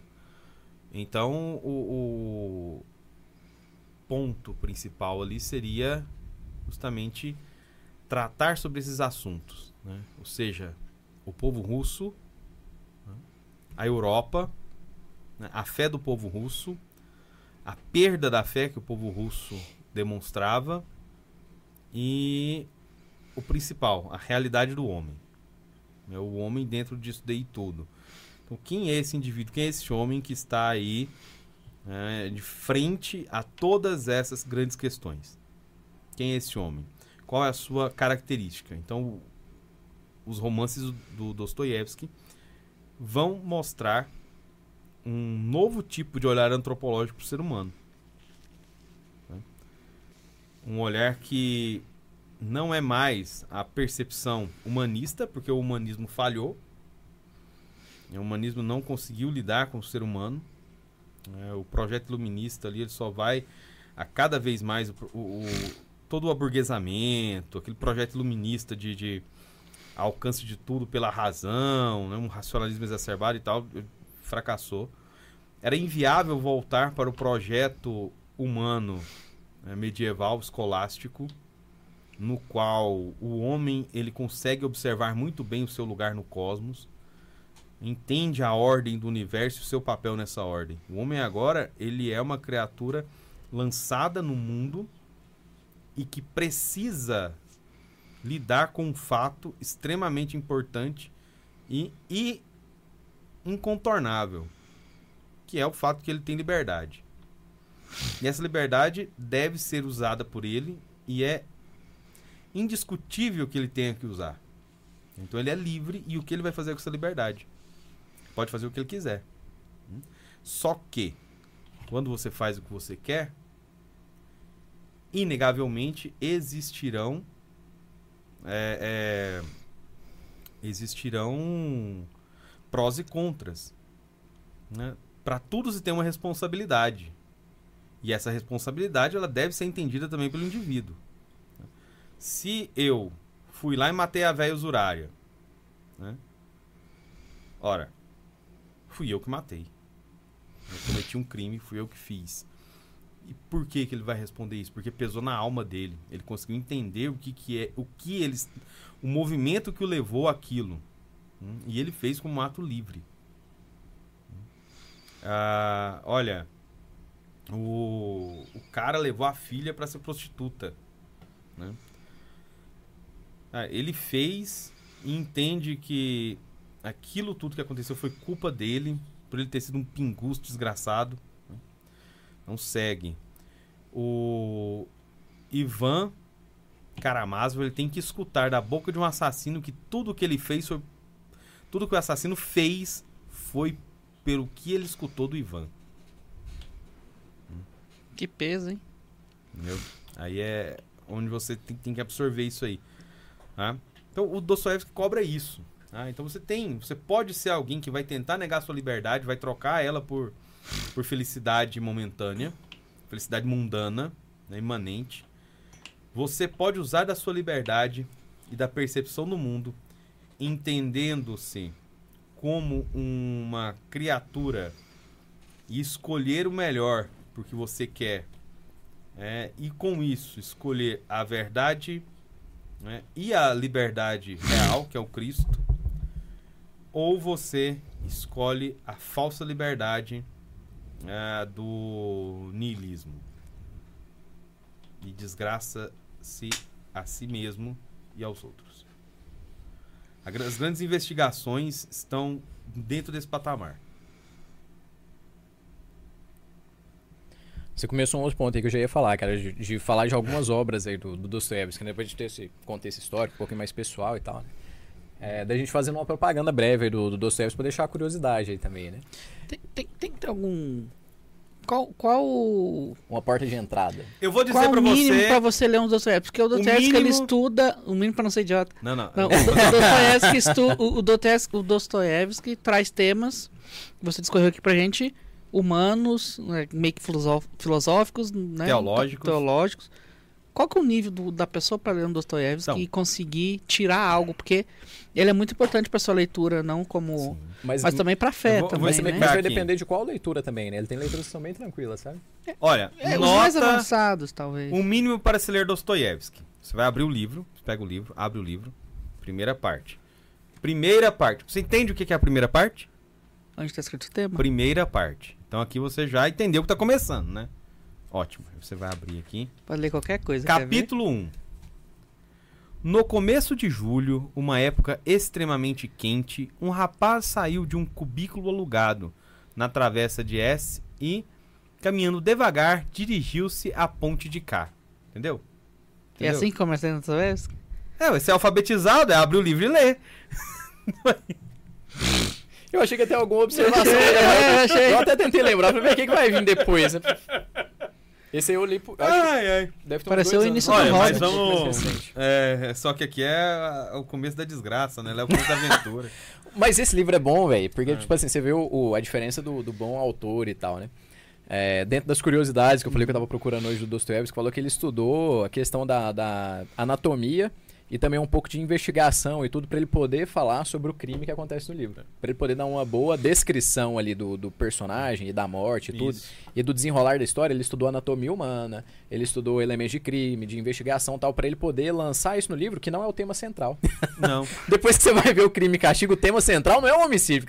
Fica- sendo uma coisa ali e tal, mas, tipo assim, são as questões que ele coloca por trás, entendeu? Mas, tipo assim, o cara, mesmo no- nos pontos mais acessórios, que, que é o boi de piranha, né? É o que vai chamar a gente Aham. pra chegar no livro a princípio. É um livro, tipo, ah, um, aconteceu um crime e tal, enfim. a- muita gente vai chegar no livro por conta disso. Mas vai chegar no, no objetivo dele, né? Que é falar sobre Isso. questões muito mais amplas, né? Mas a- agora aqui, tentando né, não, não ser tão. é, Babaca. Pode ser isso. A primeira coisa, cara, é bom parar de ter medo, assim, do- dos livros, né? E tentar ler, né? Então, assim, eu, eu, eu De fato, tem gente que não lê porque acha que eu não dou É, conta ainda. ah, tem que ler outra preciso- coisa antes. É, Aí vamos- só que não lê a outra coisa também. Não, É, aí aí, é fica preguiça, né? parado. é. Fica nessa putaria aí e não resolve nada, né? Aí o o que. Eu comentei isso ontem, cara, no Instagram, né? Pô, por onde começar? Cara, a grande questão é a seguinte: É, você tem o hábito de leitura? Sim, não. Sim, tem o hábito de leitura. Então comece pelo livro que você encontrar. né? É muito fácil encontrar o Crime e Castigo. né? Talvez seja um dos mais fáceis para encontrar. Então, vai, tenta ele. E custa. Ah, eu achei o Nota do Subsolo. Fala, ah, é um dos mais pesados dele, né? Mas vai lá, tenta a sorte. né?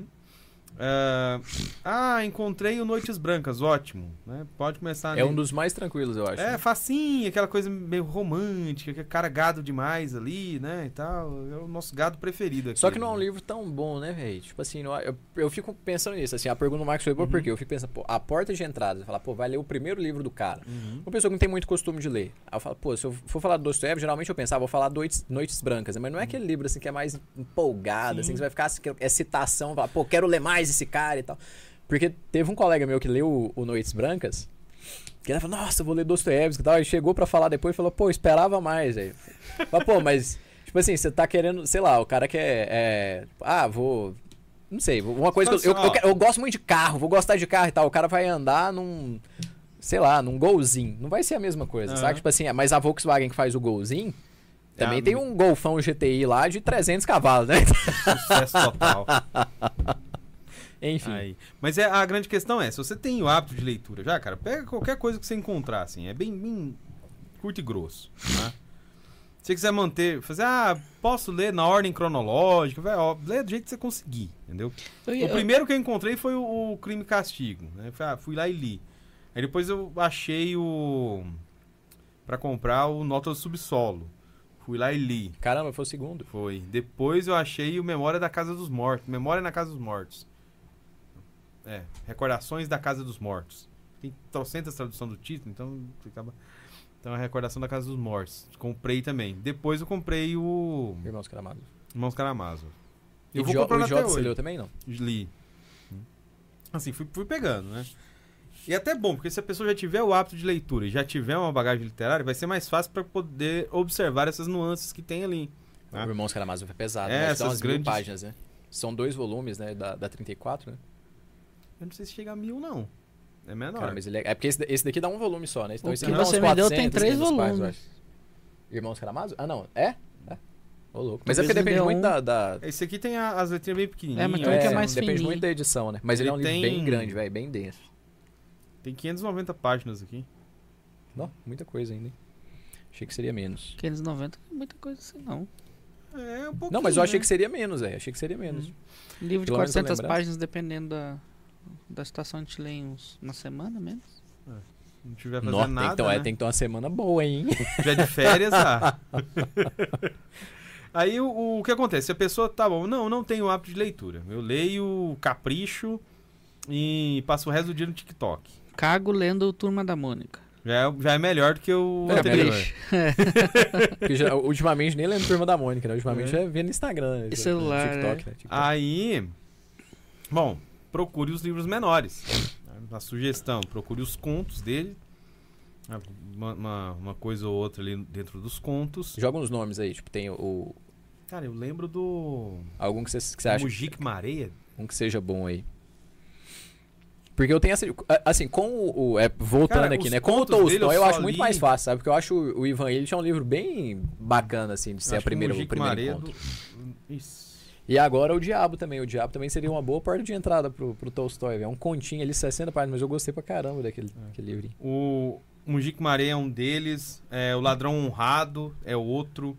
O ladrão Aquele o honrado. Ladrão Crocodilo. Honrado. Crocodilo já. É o Crocodilo É o mesmo, né? Crocodilo. É uma bom? novela interminada, né? É bom? É legal. É? É legal. Nunca, eu gostei nunca li. Mas é porque ele é menorzinho também. Eu tô pensando é no tamanho aqui, né? É. Mas ela é uma história que não terminou, então assim, não. Não, Não é tão atraente é, também, não. Ele não terminou Deixa ele pra depois. Não, Não sei, quis. largou. Hum. É. Tem um outro conto também. é, podia ter começado com jacaré. Boboca? É. Boboca. Tem uma galera Kindle, morta lá, é, também, é- não. é bom, velho. Ah, deixa eu ver qual mais aqui. Árvore de Natal na Casa de Cristo. É bom. né? Árvore de Natal em um casamento. Também é interessante. Ah, o próprio Noites Brancas é bom pra, pra entrar aí nesse, nesse campo. É, tem um livrinho que se chama Duas Narrativas Fantásticas. Que tem ali dois. Duas novelas quase, né? Que é A Doce e os Sonhos de um Homem Ridículo. Se encontrar os dois separados também não, não tem problema, né? Pode ler eles aí. É, e por aí se segue, né? Então procure. Se não tem hábito de leitura, mas eu quero ler Dostoiévski, todo mundo fala Dostoiévski. Dostoiévski é pop. É, tá. Pop é o Papa, respeita. Mas o Dostoiévski entrou em cartaz também ultimamente. né? É, tá, tá. Super pop. Aí procure por esses livros que são Você menores. tinha né? comentado que os livros deles vão, dele vai acompanhando ali a, o crescimento dele, né? Tu- É errado ler do primeiro ao último? Pra você junto acompanhando e Não. crescendo junto com ele, talvez? Tentar entender Não a é. cabeça dele? Não é. Mas é uma questão muito de gosto, né? Uhum. É uma questão muito de gosto, assim. Gosto e de acessibilidade. Pra estudo também, também. né? É, na verdade, eu acho mais acessibilidade do que gosto, Sim. né? Porque geralmente você não vai conseguir acompanhar toda a, a bibliografia do cara, né? Uhum. Eu, pra vocês terem uma ideia, eu tenho lá uma. Que existiam umas obras completas dele, né? Daquela editora Nova Aguilar. Aí eu tenho o volume 1, que- é numa edição mais antiga. Eu queria até conseguir os outros dessa mesma edição, porque ela é legal. Ela parece uma bíblia, né? Ah, O livrinho, assim. Quase trouxe ele, mas fiquei com preguiça. Então tem tudo. Folha de bíblia, é, é a cara de uma bíblia, assim. Capa de cor e tal. E ali vai cronológico. E ele Uhum. tudo cronológico, assim.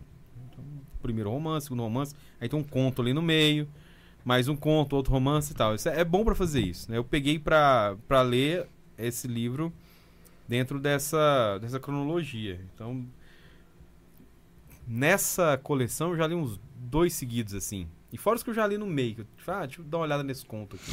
Uhum.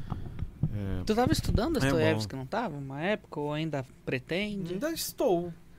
né? Tem essa, esse evento lá agora, na semana que vem, né? Então, por esses dias eu estou revisitando ali um material que eu tenho lá sobre ele. Mas assim, não, não, não é estudando academicamente falando, né? Uhum. Mas estudando. né? De verdade. Pra virar acadêmico. Não. Chega de estudar, né, Tobias? Academicamente. Mas eu até pensei, hoje, Eu lembro que a gente conversava sobre isso uma É. época. eu até pensei hoje num, num possível artigo acadêmico para escrever. Do nada, assim, eu tava. acho que Eu tava lendo um dos, dos comentadores ali dele, né? É, aquele, o padre Alfredo Sainz, que é um argentino, escreveu um, um livro O Fim dos Tempos em Sete Autores Contemporâneos, que saiu pelo CDB, e que eu conheço o, tradutor, né, o senhor Ayrton Vieira. Ah, eu tava fazendo leitura, me deu uma, uma sacada, assim, eu fui tomei uma nota, lá, aqui dá uma ideia de um artigo, pensar. Talvez eu escreva, né? Mas eu tenho uns. Cara, de que, que eu tenho de artigo que eu comecei e não terminei? Mano, eu tenho um artigo, mano. Mas nunca segui carreira. Fui desenvolver e perdi minha vida inteira.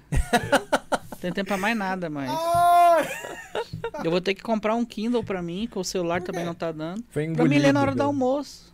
Que o que, que eu faço no almoço? Trabalho. Que eu fico lá pra não gastar gasolina, porque tá baratinho. Vou ler, melhor que trabalhar. Faz o ele. Faz o ele aumentou o preço. Então, assim. Ah, cara, eu levo um livro, é. Você Qual que é o problema de carregar um livro? Esse tipo de livro eu não tenho. Eu tenho o que você me deu, mas eu não.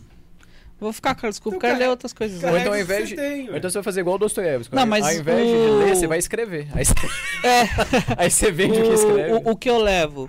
Eu, eu tô levando, tô lendo o- um do. Do Gordão. Qual que é o Você gordão? gosta? Chesterton. Chesterton. Eu ia falar Rodrigo Gurgel. Mas tá, você tá lendo, É não um é? da capa preta lá. Só que ele já tá esquecido na minha mesa de novo. Já tem uma semana que eu não Capa leio ele. preta? São Cipriano? É, É o Que é de errado Cipriano? com o mundo. Não, que é de errado com Ah. o mundo. Eu não conheço esse não, qual que é esse? Conhece não? O livro de São Cipriano, da capa preta? Ah, ele tá zoando, não é, é do Chester, não. Tu não Ah, conhece? Eu também não, mas tudo bem. Joga no Google aí, você que está agora. Eu vi isso uma coisa errada. Livro de São Cipriano, capa preta. Tem o capa de prata também, capa de ferro. tô, tô fazendo Isso isso, é- agora, Tobias. Enquanto vocês vão pegar a coca que eu tô com sede. Não, você tem que continuar aí, que eu tô fazendo uma Traz pesquisa água, aqui, traz água velho. pra mim, cara. Não, mas, mas eu tenho um. Aí o Bundes tem um Superchat. superchat. Superchat. Lê o superchat. Water. Fala igual o... Calma aí que eu tava bebendo água, foi mal, galera. É. Eu vou ler o do Caponautas por último aqui, porque é uma pergunta boa. É. Olha a pergunta do Google, velho. o que fala o livro de São Cipriano da capa preta? Eu só digitei livro de São Cipriano. no Google. Era água. Traz água num copo de plástico pra mim. O Rodolfo mandou assim: o mínimo para ler Dostoiévski é ser plenamente alfabetizado, o que equivale ao ensino infantil completo para a direita. E No- com boa vontade, o superior completo para a esquerda. Ó, eu acho que não, hein? É- tem, tem uns doutor aí que. Te contar, bicho. É, eu acho que dos dois lados, né? E. E lembra que o Pedro tinha mandado aquele negócio lá em russo? Sim. É, Ele só fez a tradução do que ele tinha mandado em português, que era aquele. Acho que falo por todos quando digo que Ah, só tá, estamos entendi. aqui por causa Safo. da Bia. A mesma coisa, mas em russo. Isso. e o Caponautas mandou assim: Dostoiévski Dripe. ter se tornado meio pop é bom para a nossa cultura moderna ou ele é apreciado de maneira superficial e acaba fazendo mais mal do que bem? Cara, a pergunta é boa. Ó, tudo que massifica vira pop demais, entendeu? E acaba sendo vulgarizado. Né? Então tem esse lado. Mas por um outro lado, é, como ele é um autor complexo, vai acabar ah, criando uma possibilidade de, de mais estudos sobre ele, né? De mais publicações sobre ele. E assim, quanto mais. ah, Na verdade, essa regra não funciona no Brasil, né? Mas se fosse em um outro lugar, quanto mais a busca por um, por um autor, mais você tem publicações das obras dele. Né? Ainda mais ele que já está em domínio público. Então, assim, você paga só o tradutor. Tudo bem que pagar um tradutor do russo deve ser caro pra caçamba, né? Mas segue o barco. E já- parece que tá tendo uma, uma boa leva. Hã? Crime e castigo já tá traduzido. Não, mas se a tradução não tiver em domínio público, você tem que pagar o tradutor. É, a tradução e tem que ser domínio normalmente, é, e normalmente o tradutor vende a tradução para editora. E normalmente as traduções são recentes, então não estão em domínio público. É. E então assim, tradução. vai trazer, o ideal seria ter várias editoras publicando o mesmo livro, livros com um acesso mais baratinho, né? Esse aqui, por exemplo, eu acho que não deve ter pagado uns 30 reais Esse é LPM? É. LPM é baratinho, né? Então é baratinho, tenho ele. É, eu tenho um da nova safra de traduções da. É que é o nome, velho? Que eu vivia zoando ela, Martin Claret. Eu Hã? tenho muito preconceito com o Martin Claret. Eu, tenho- eu tenho um princípio, na verdade, É. que livro russo eu só compro da 34. Não, eu parei com isso já. Eu não tenho dinheiro pra ficar dando pra editora 34, não. É, eu não tenho comprado São muitos livros, então tô lendo muitos digitais agora, né? Então, Aí. mas, mas são caros mesmo, né? É, muito caro. São caros mesmo. É, a nova leva de traduções da Martin Claret, que é uns de capa dura, colorido. Sim. tá? Nunca vi, nunca folhei nenhum desses. É, eu tenho muito preconceito. O tradutor dele é russo, cara. Então é um russo que mora no Brasil já há muito tempo, etc. Então é tradução direta já. A tradução antiga que era vendida era uma tradução meio zoada mesmo. Tinha um crime castigo, irmão, não, irmãos Karamazov dele, que assim, era ruim o texto. O texto era muito ruim, é desagradável de ler, assim, sabe? Ah, e se você comparasse com qualquer outra edição, você veria que aquele texto ali foi meio porco, entende? É, Então essa, essa nova agora, que o tradutor, se eu não me engano, chama Oleg Almeida, uma coisa assim. A tradução desse cara é, é interessante. Né? E na 34, na 34 tem vários tradutores lá. Você tem o Paulo Bezerra, tem o. Esse Paulo Bezerra é o que você pode ler ignorando as notas de rodapé. Paulo dele, tá? Bezerra não é dublador? Você perguntou pro cara errado, hein? Sei. Não é porque tradução, Paulo Bezerra. Você não, você não vê Qual filme, foi né? Ô, vira, vira o microfone só pra. O Cardoso reclama quando o microfone tá errado. Não, tá certo. Eu sei, eu quero que fique errado. Ah, tá. Ah, tá, entendi. Aí. Mas assim, eu ia, eu É. ia, eu ia até complementar. Não, mas o K2 não gosta que vira assim o bico pro microfone, sabe? Tipo assim, você emborcar ele vai ficar tipo do Max ali, assim. Você dá Faz uma- assim também, não tem problema não. Mas Aí. assim, o, o. O que eu ia comentar é o seguinte. Eu também Tem sou, como não, né? eu, sou- eu sou defensor do- das coisas, tipo assim, eu, eu, eu sou o menos elitizado possível, né? Então, assim, defensor. da- então- ah, vai, tipo, como que o cara colocou aqui? É bom pra nossa cultura moderna, é apreciado de maneira superficial e acaba fazendo mais mal do que bem. Eu acho muito difícil fazer mais mal do que bem. Pois é. Mas beleza. Vai pensar que vão tratar o Dostoiévski de maneira superficial. Pô, se fosse Jesus, até que iria, né? Que foi o que a gente tava falando agorinha, né? Mas assim, mas mesmo Jesus eu ainda defenderia. Assim, é melhor falar dele do que não falar, entendeu? Tipo assim, quem não está contra mim está comigo, né? Está comigo. Porque, vou, vou parafrasear aqui um pensamento que eu tenho pra sempre, assim. Tipo, de- quer dizer, que eu tenho Eu de acho que ela sempre, não quer né? aparecer na câmera, talvez. Não é uma, não é É uma ideia. Ah, minha, passa- assim, né? Mas a, te- Pega lá, Max, por favor. Aí, valeu. A música popular brasileira, não o estilo MPB, mas a música popular, aquela que é popular, né? Hoje em dia é o que? Anitta, essas coisas. Era muito melhor nos anos 50, 60, por ali, sei lá, né? Quando o Vinícius de Moraes estava fazendo música popular, sabe? Tipo, ah, o brasileiro não sabia apreciar aquilo e fazia rodinha de bar e. Beleza, fazia rodinha de bar, tava trêbado do mesmo jeito, mas pelo menos tava cantando Vinícius de Moraes. Cara, né? as músicas da Não época era do regime e rebola, militar né? é melhor que as músicas de hoje. É. Não, hoje em dia qualquer coisa faz sucesso, velho. Mas a, aí Não, a gente eu tentei entra né, não no, consegui. no- problema.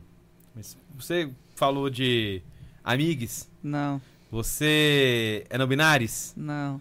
você está fazendo introdução de objetos Não, é, em não sei, depende. Eu tô com um enfim. projeto que eu Tá acho que o povo acha que tem essa permissão, assim, de mim. Mas Enfim, cara, você, você tá errado, cara. Você não criou nenhuma polêmica. eu tenho que fazer certo, Você né? não falou fora Bozo, entendeu? Não. Você tá fazendo errado. Se bem que ele vai preso agora, então. É.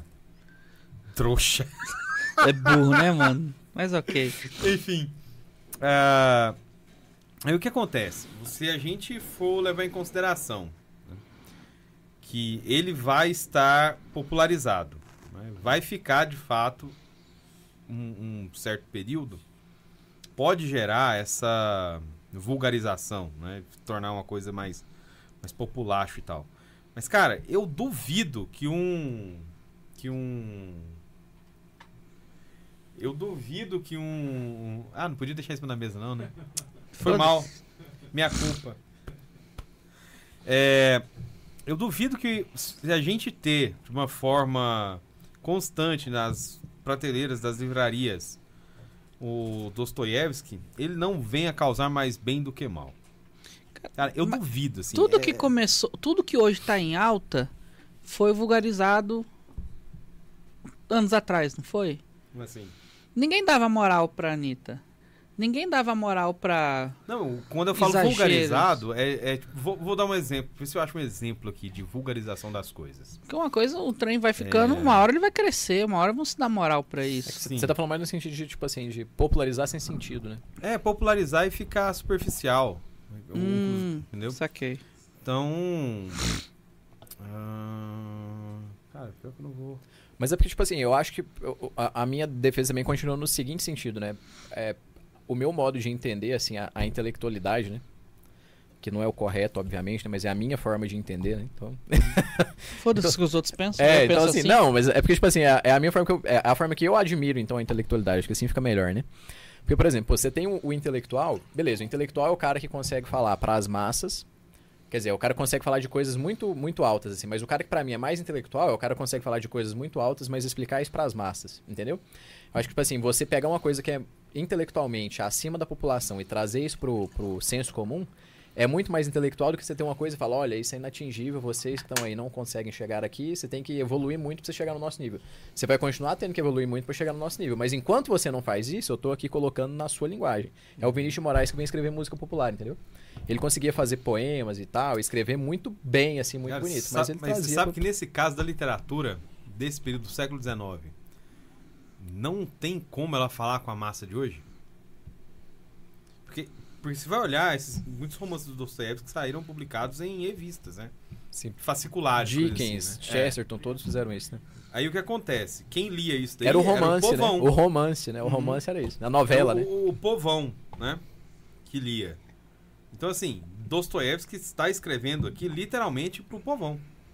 É pra gente comum que Povão vai ler isso. do século XIX. É. Povão do século XXI não vai ler isso aí. E porque o eu falo que é difícil ele se comunicar com a massa de hoje.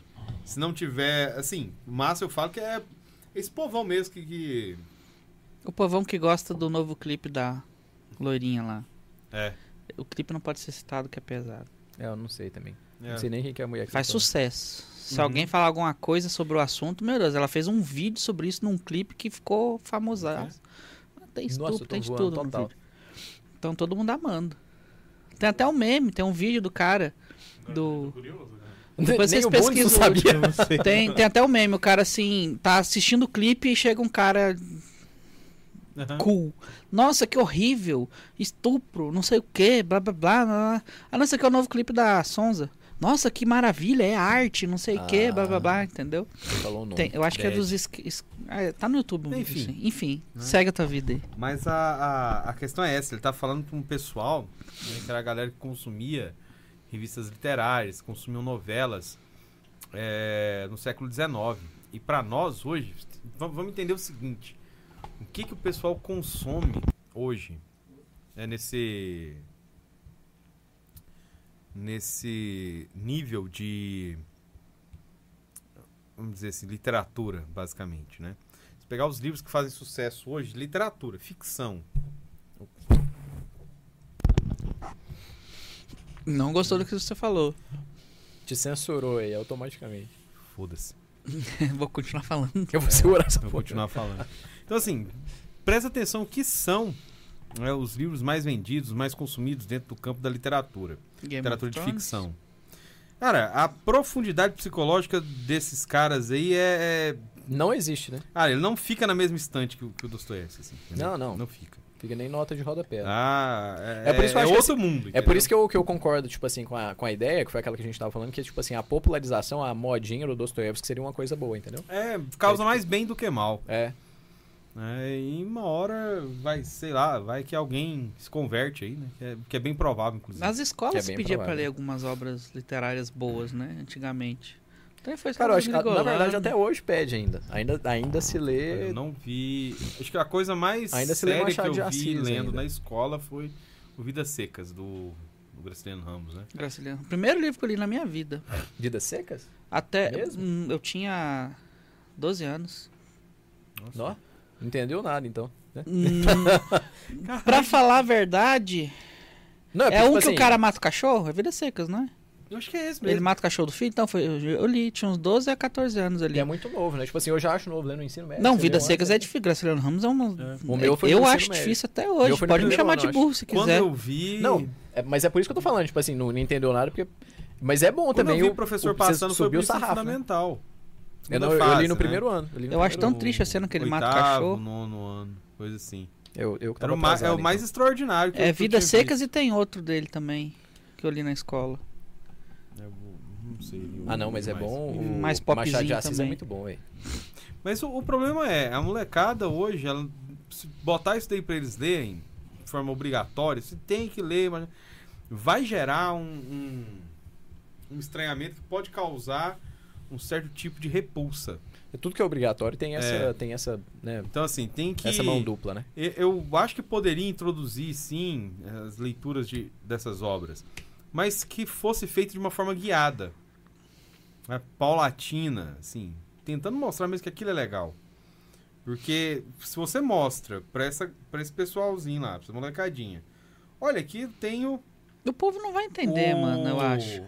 Ou mas Ah, o analfabetismo. Cara, mas se tá na escola, o dever do professor é conhecer aquilo que ele tá passando e explicar pros alunos. exatamente, velho. Eu tiro o chapéu pro Carlos Lisboa, hein? Ah, mano. Meu professor de literatura do Auxilium, que é do primeiro ao terceiro ano, eu já tinha lido alguns livros antes, mas é porque assim, quem gosta de ler no ensino médio, na escola, é exceção, né? Mas eu gostava de ler, só que eu não era, nunca fui comportado assim, né? Sempre foi a turminha ali, mas como eu tirava nota boa, ninguém encrencava, né?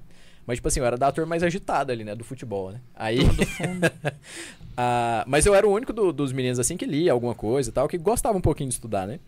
Então quando eu entrei no auxílio, ah, tinha- eu- foi o meu primeiro bom professor de literatura, né? No, no ensino médio, né? Então, assim, do jardim até o nono ano foram pessoas, tipo assim, lê o livro lá, tal, traz o resumo e tal.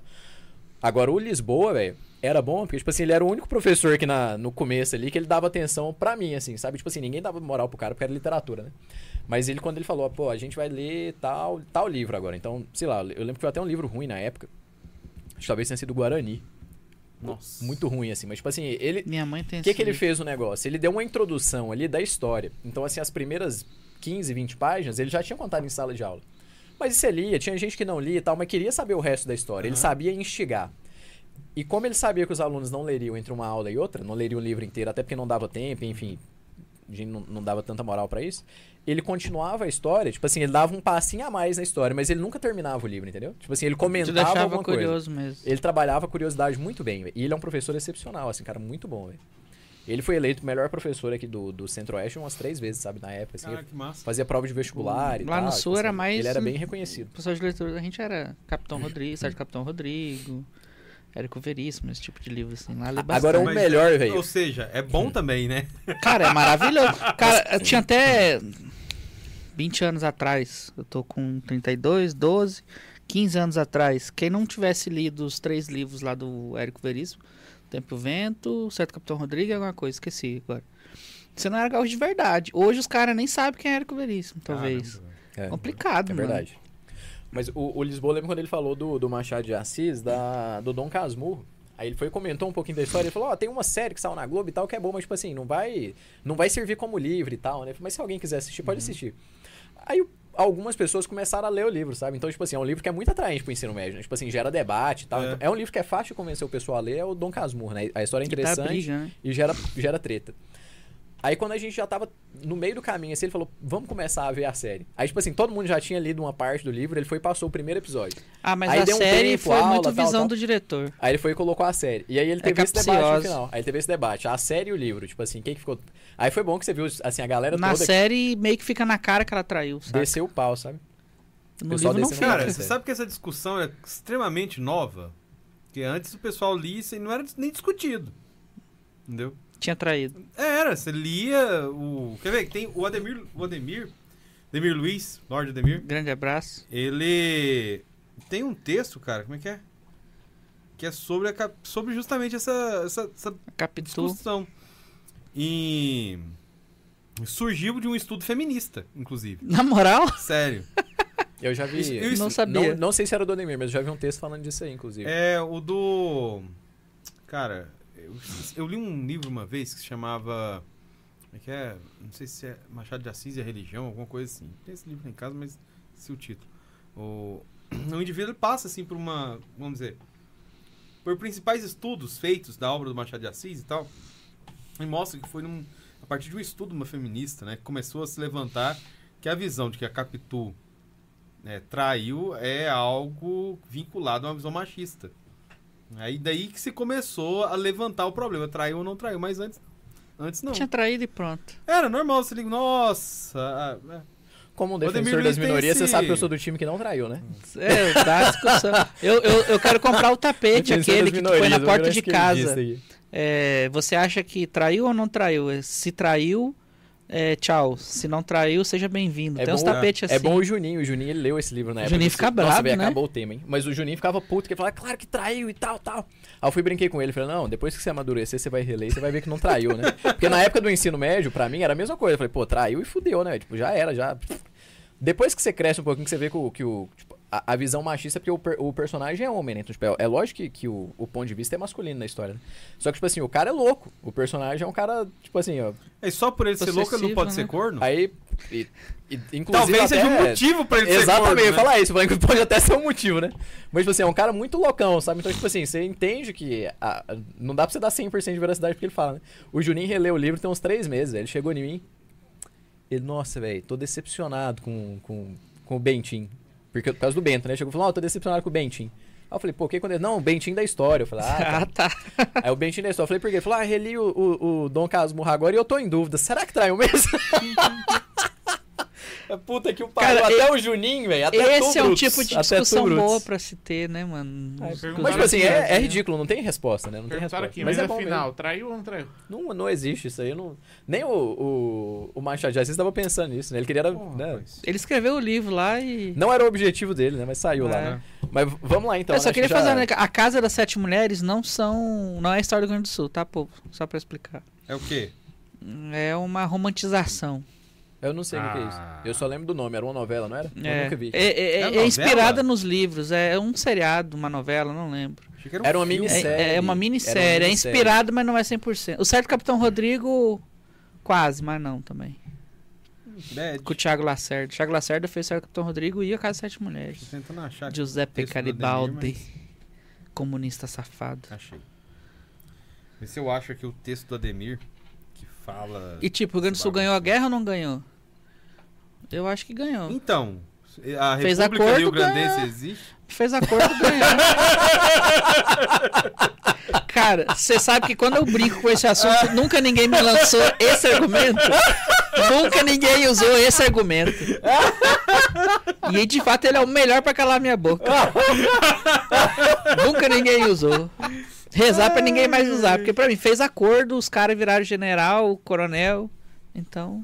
Só que não existe a república, é Um pessoal verdade. tão natural, né? Tão espontâneo. Ah. Então. Ó, o texto da, do Ademir que fala sobre o, o- Cara, eu tô com a treta da, da Capitu lá se chama Capitu e a Morte da Dúvida. Então, quem quiser ver aí. E tem um livro do Dalton Trevisan, que é. Acho que. Como é que é? Alguma coisa da Capitu, que eu esqueci o que, que era. É até. Como é que é? Até. Até o. Tuca. Ah, não vou lembrar. não. Mas enfim, tem aí. E o ato da capa, cap- Alto da Compadecida. Compadecida 2? Hã? Moço, ele, moço, ele meteu ato da capela. Eu- É, do nada, é que eu tô mastigando.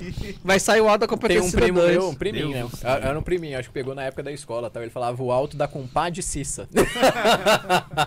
compadre, não era comadre, era compadre. né? Ficou legal, assim. Mas eu acho que é isso aí. Tem mais superchat, Bundes? Não temos. É, a não gente já temos. divagou muito pelo tema aqui. É, mas falou muito. E, tipo, o Tobias aqui trouxe a importância de a gente começar a ler Dostoiévski. É, acho que melhor do que como e quando é começar, né? É O começar, principal é exatamente. começar, um né? jeito. Aí, existe, uma, existe uma coisa, né? Se você não. Dostoiévski é o tipo de autor assim, se você não gostar, cara. Tem, Você tá fazendo errado, né? tem alguma coisa errada. Porque assim, o, o negócio é. Alcança a coca, Larissa. Ele tem, ele tem uma importância fundamental na história da literatura. né? Ele é referência pra muita coisa. É, para muita gente. Pra você ter ideia, o Dostoiévski é referência pra filmes, se não me engano, do Akira Kurosawa, né, que fez uma, uma adaptação do Idiota. Isso é do Kurosawa mesmo, cara? Mas sim, tem uma adaptação do Idiota no no Japão. No Japão? No Japão. Mas assim, é, é um cara que forjou a. a- Cara, o Tobias gosta de Dostoiévski, mano. Foi no Japão caçar um filme. Tem o, o e assim, Inspirado no cara. né? Há pouco tempo, há pouco tempo assim, né? Alguns anos atrás fizeram uma uma gravação, gravação não, uma- uma adaptação do Duplo, que também é um livro do, do Dostoiévski, né, pro cinema, que foi o cara lá que fez o o Zuckerberg lá, o da rede social, que Ah, fez o sei. Duplo, né? É, assim, ele influencia bastante. Tem um filme do Hitchcock que ele é, assim... Cara, até as falas, bicho, são assim, idênticas à do livro. Mudando, assim, questões de, de exemplos, sabe? Mas, é, vocês já assistiram, o título dele em português é Festim Diabólico. Eu já ouvi falar. Mas o, o título original é Hope, né? De, de corda? Laço, coisa assim. É, cara, você assiste o filme, velho. A discussão dos personagens ali são É idênticas às discussões que tem no Crime e Castigo e nos Irmãos Karamazov. Cara, é, é o mesmo. Eu acho que se fosse algo bem produzido, fiel e bom, Irmãos Karamazov podia virar um- uma minissérie. São três livros, tem vários personagens, Eu todos vou- têm uma importância pra trazer. Tu consegue fazer aquela minissérie que vai e vem, que eu particularmente gosto, sabe? Tá. É, se- poderia ser legal, mas hoje em dia eu não queria que fizessem nada. É, já cagaram com o Senhor dos Anéis, por que, que não cagariam com Não, Dostoiévski? o né? Alyosha ia ser. Alioshix, né? O Ivan ia ser fasciste. Ivana. É, e o Dimitri ia ser drag queen. Esses são os três irmãos. É. E o pai era, não existe, que é pai ausente. A mãe, que- o sentido. pai ia ser a Foi Ah, comprar cigarro. legal, velho. Foi comprar cigarro e não voltou. Tem coisa que é massa fazer. Eu, eu sou cinéfilo demais. Nossa, eu lembro os nomes todos aí. Eu tô do mesmo jeito, mas também é porque. Ah, o Tobias é. O Tobias não é um fã. O Tobias é um. Não, tipo assim, Ivan. os, os Osmo eu lembro, o Ivan eu lembro, agora o Aliosh eu lembrava do personagem e tal, mas tipo assim, eu Só não lembrava o nome. Alexei Karamazov. fudendo. Alexei Fyodorovich Karamazov. E o pior é que eu comecei a ler, e aí tava lá, Alexei, Eu vou começar a ler essa porra. Aí mano. tinha a Liosha lá no meio. Aí na nota de rodapé tinha, né? Tipo, a forma que ele é chamado. Então, só que eu pulei essa nota e eu tava. Aí eu fui olhar e falei, pô, que desgraça de Liosha, eu não tinha esse nome velho. Porque tem um mapa de personagem, sabe, no final, né? Um mapa dos. Porque é um nome muito diferente e tal. Acho que o, Eu é o falar- da 34 que tem, né? Essa. Vamos dizer assim, esse índice de nomes. Isso, né? índice de nomes, Esse perfeito, é índice isso de aí. nomes. Aí eu lembro uma vez que eu esqueci quem, cara. Coisa de internet, assim, mas me marcou porque eu não tive nem a menor noção, né, de, de fazer isso. Ele falou: olha, eu tenho dificuldade pra guardar os nomes dos personagens, que são muitos, são vários nomes, né? Nome, apelido, é. Enfim. Como é que o escritor não se perde nisso, né, mano? É, não, É mas isso que aí foge é que no tá, russo, cara. Pro Porque cara é o- natural, velho. é natural pra ele você ser o Alexei. Aí eu o- vou te chamar de Alyosha, que é você é meu irmão ou alguma coisa próxima assim. E eu vou usar seu sobrenome no final. Também eu usar seu patronímio, enfim. É porque aqui, se você falar o Francisco, o Chico e o Cisco, a gente entende que é a mesma pessoa, entendeu? Pra Mas ele é em mais ou menos russo isso. é foda. É. Porque em russo é em russo. Aí é isso que é canseira, né? Tipo, aí, realmente, velho, é bom. Se, se não for essa edição, até É. pode ler e ir anotando, né? Isso. Mas eu, Fulano eu, é o eu fulano, não fiz, fulano é o cara. fulano, fulano é o eu não fulano. fiz. entendeu? Eu acho que tem o, o- nos demônios ainda é pior, velho. Essa coisa do- dos nomes, assim. E eu ia guardando bem. Entende? O que tava acontecendo ali, então não, não me atrapalhou a ler, não. Às vezes dava assim, gente, quem que é esse cara aqui que apareceu agora? Aí. Ah, tá, lembrei, é o fulano. Segue. Bem, bem de boa. Eu, com meu TDAH, eu ia pegar e ia ler, quem que é esse fulano aqui? Eu já ia... Eu eu já ia largar o livro e fazer outra coisa. O que, que eu tava fazendo mesmo? Totalmente biruleibe. preciso voltar a tomar meus, preciso voltar a tomar meus remédios, mano. Tem superchat aí, Bundes? Temos, temos sim. Temos um tipo aí que eu quase deixei passar, mas fui alertado pelo dono. Quanto que foi esse tipo aí? Foi Pô, de valor 3 é contos. Três? Três. Não, precisa ler não. Então, bora continuar o programa. Ô, o Cardoso precisa de um mínimo 50 pra pagar a janta hoje. Ué, Isso é verdade. Ele, o Rodolfo mandou assim: não tem problema o Dostoiévski se popularizar. O problema é quando ele virar postagem de frase do dia no TikTok. Aí teremos um problema. Ou não. Uma frase boa. Espera ansiosamente pelo dia que o Dostoiévski seja a frase do dia se no eu TikTok. velho. acordasse com, com isso. Imagina, você acorda tá escrito lá assim, ó. Quer ver? Diz que ele abriu o livro aleatório, viu? Se Deus não é seja, permitido, qualquer tudo me é convém. Que Se Deus não existe, tudo me é permitido. Falei tudo. Deu uma chapolinha aqui agora. Esse Já é pegou o TikTok, né? Nietzsche e deu um tapa na cara TikTok. dele. Tá lá escrito assim: Eu só tenho fé na minha teoria essencial que é aquela que diz concretamente que os indivíduos se dividem, segundo a lei da natureza, em duas categorias: a inferior, a dos vulgares, isto é, se me permite a expressão, a material, que unicamente é proveitosa para a procriação da espécie, e a dos indivíduos que possuem o dom ou a inteligência para dizerem no seu meio uma palavra nova. Eu acho que não vai virar TikTok, não. Tentei imaginar, Tentei imaginar uma dancinha enquanto o Tobias lia, acho que não saiu, virou, não. não virou, é, não. não virou. Não virou. Eu quase falei amém no final. Acho que... Não, amém você fala aqui, peraí. Tem, Cita mais um aí pra gente encerrar, né? tem aqui. Enquanto isso, eu tô jantando pela segunda vez aqui. Você foi pra casa hoje? Tá trabalhando um pouco. esse negócio ontem, velho. Não, não, a primeira é quando eu cheguei aqui. Primeira vez os salgados da chegada, entendeu? O Tobias entrou aqui, eu tava passando as anotações ali, comendo cachorro quente. aqui. Quando eu venho trabalhar aqui, eu tô comendo. né? Achei. É, Tomara que eu tenha ido em casa, né? Eu tô de bermuda aqui, Aqui e tal, está. loucura. Eu trabalhar desse jeito, deu pau, hein? ah, aqui. É, Lê, exclamou de repente, imperativo e excitado.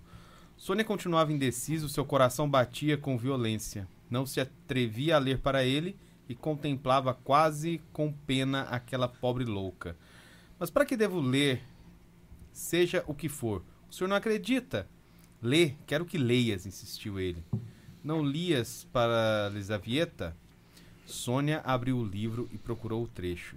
Suas mãos tremiam e sua voz não saía.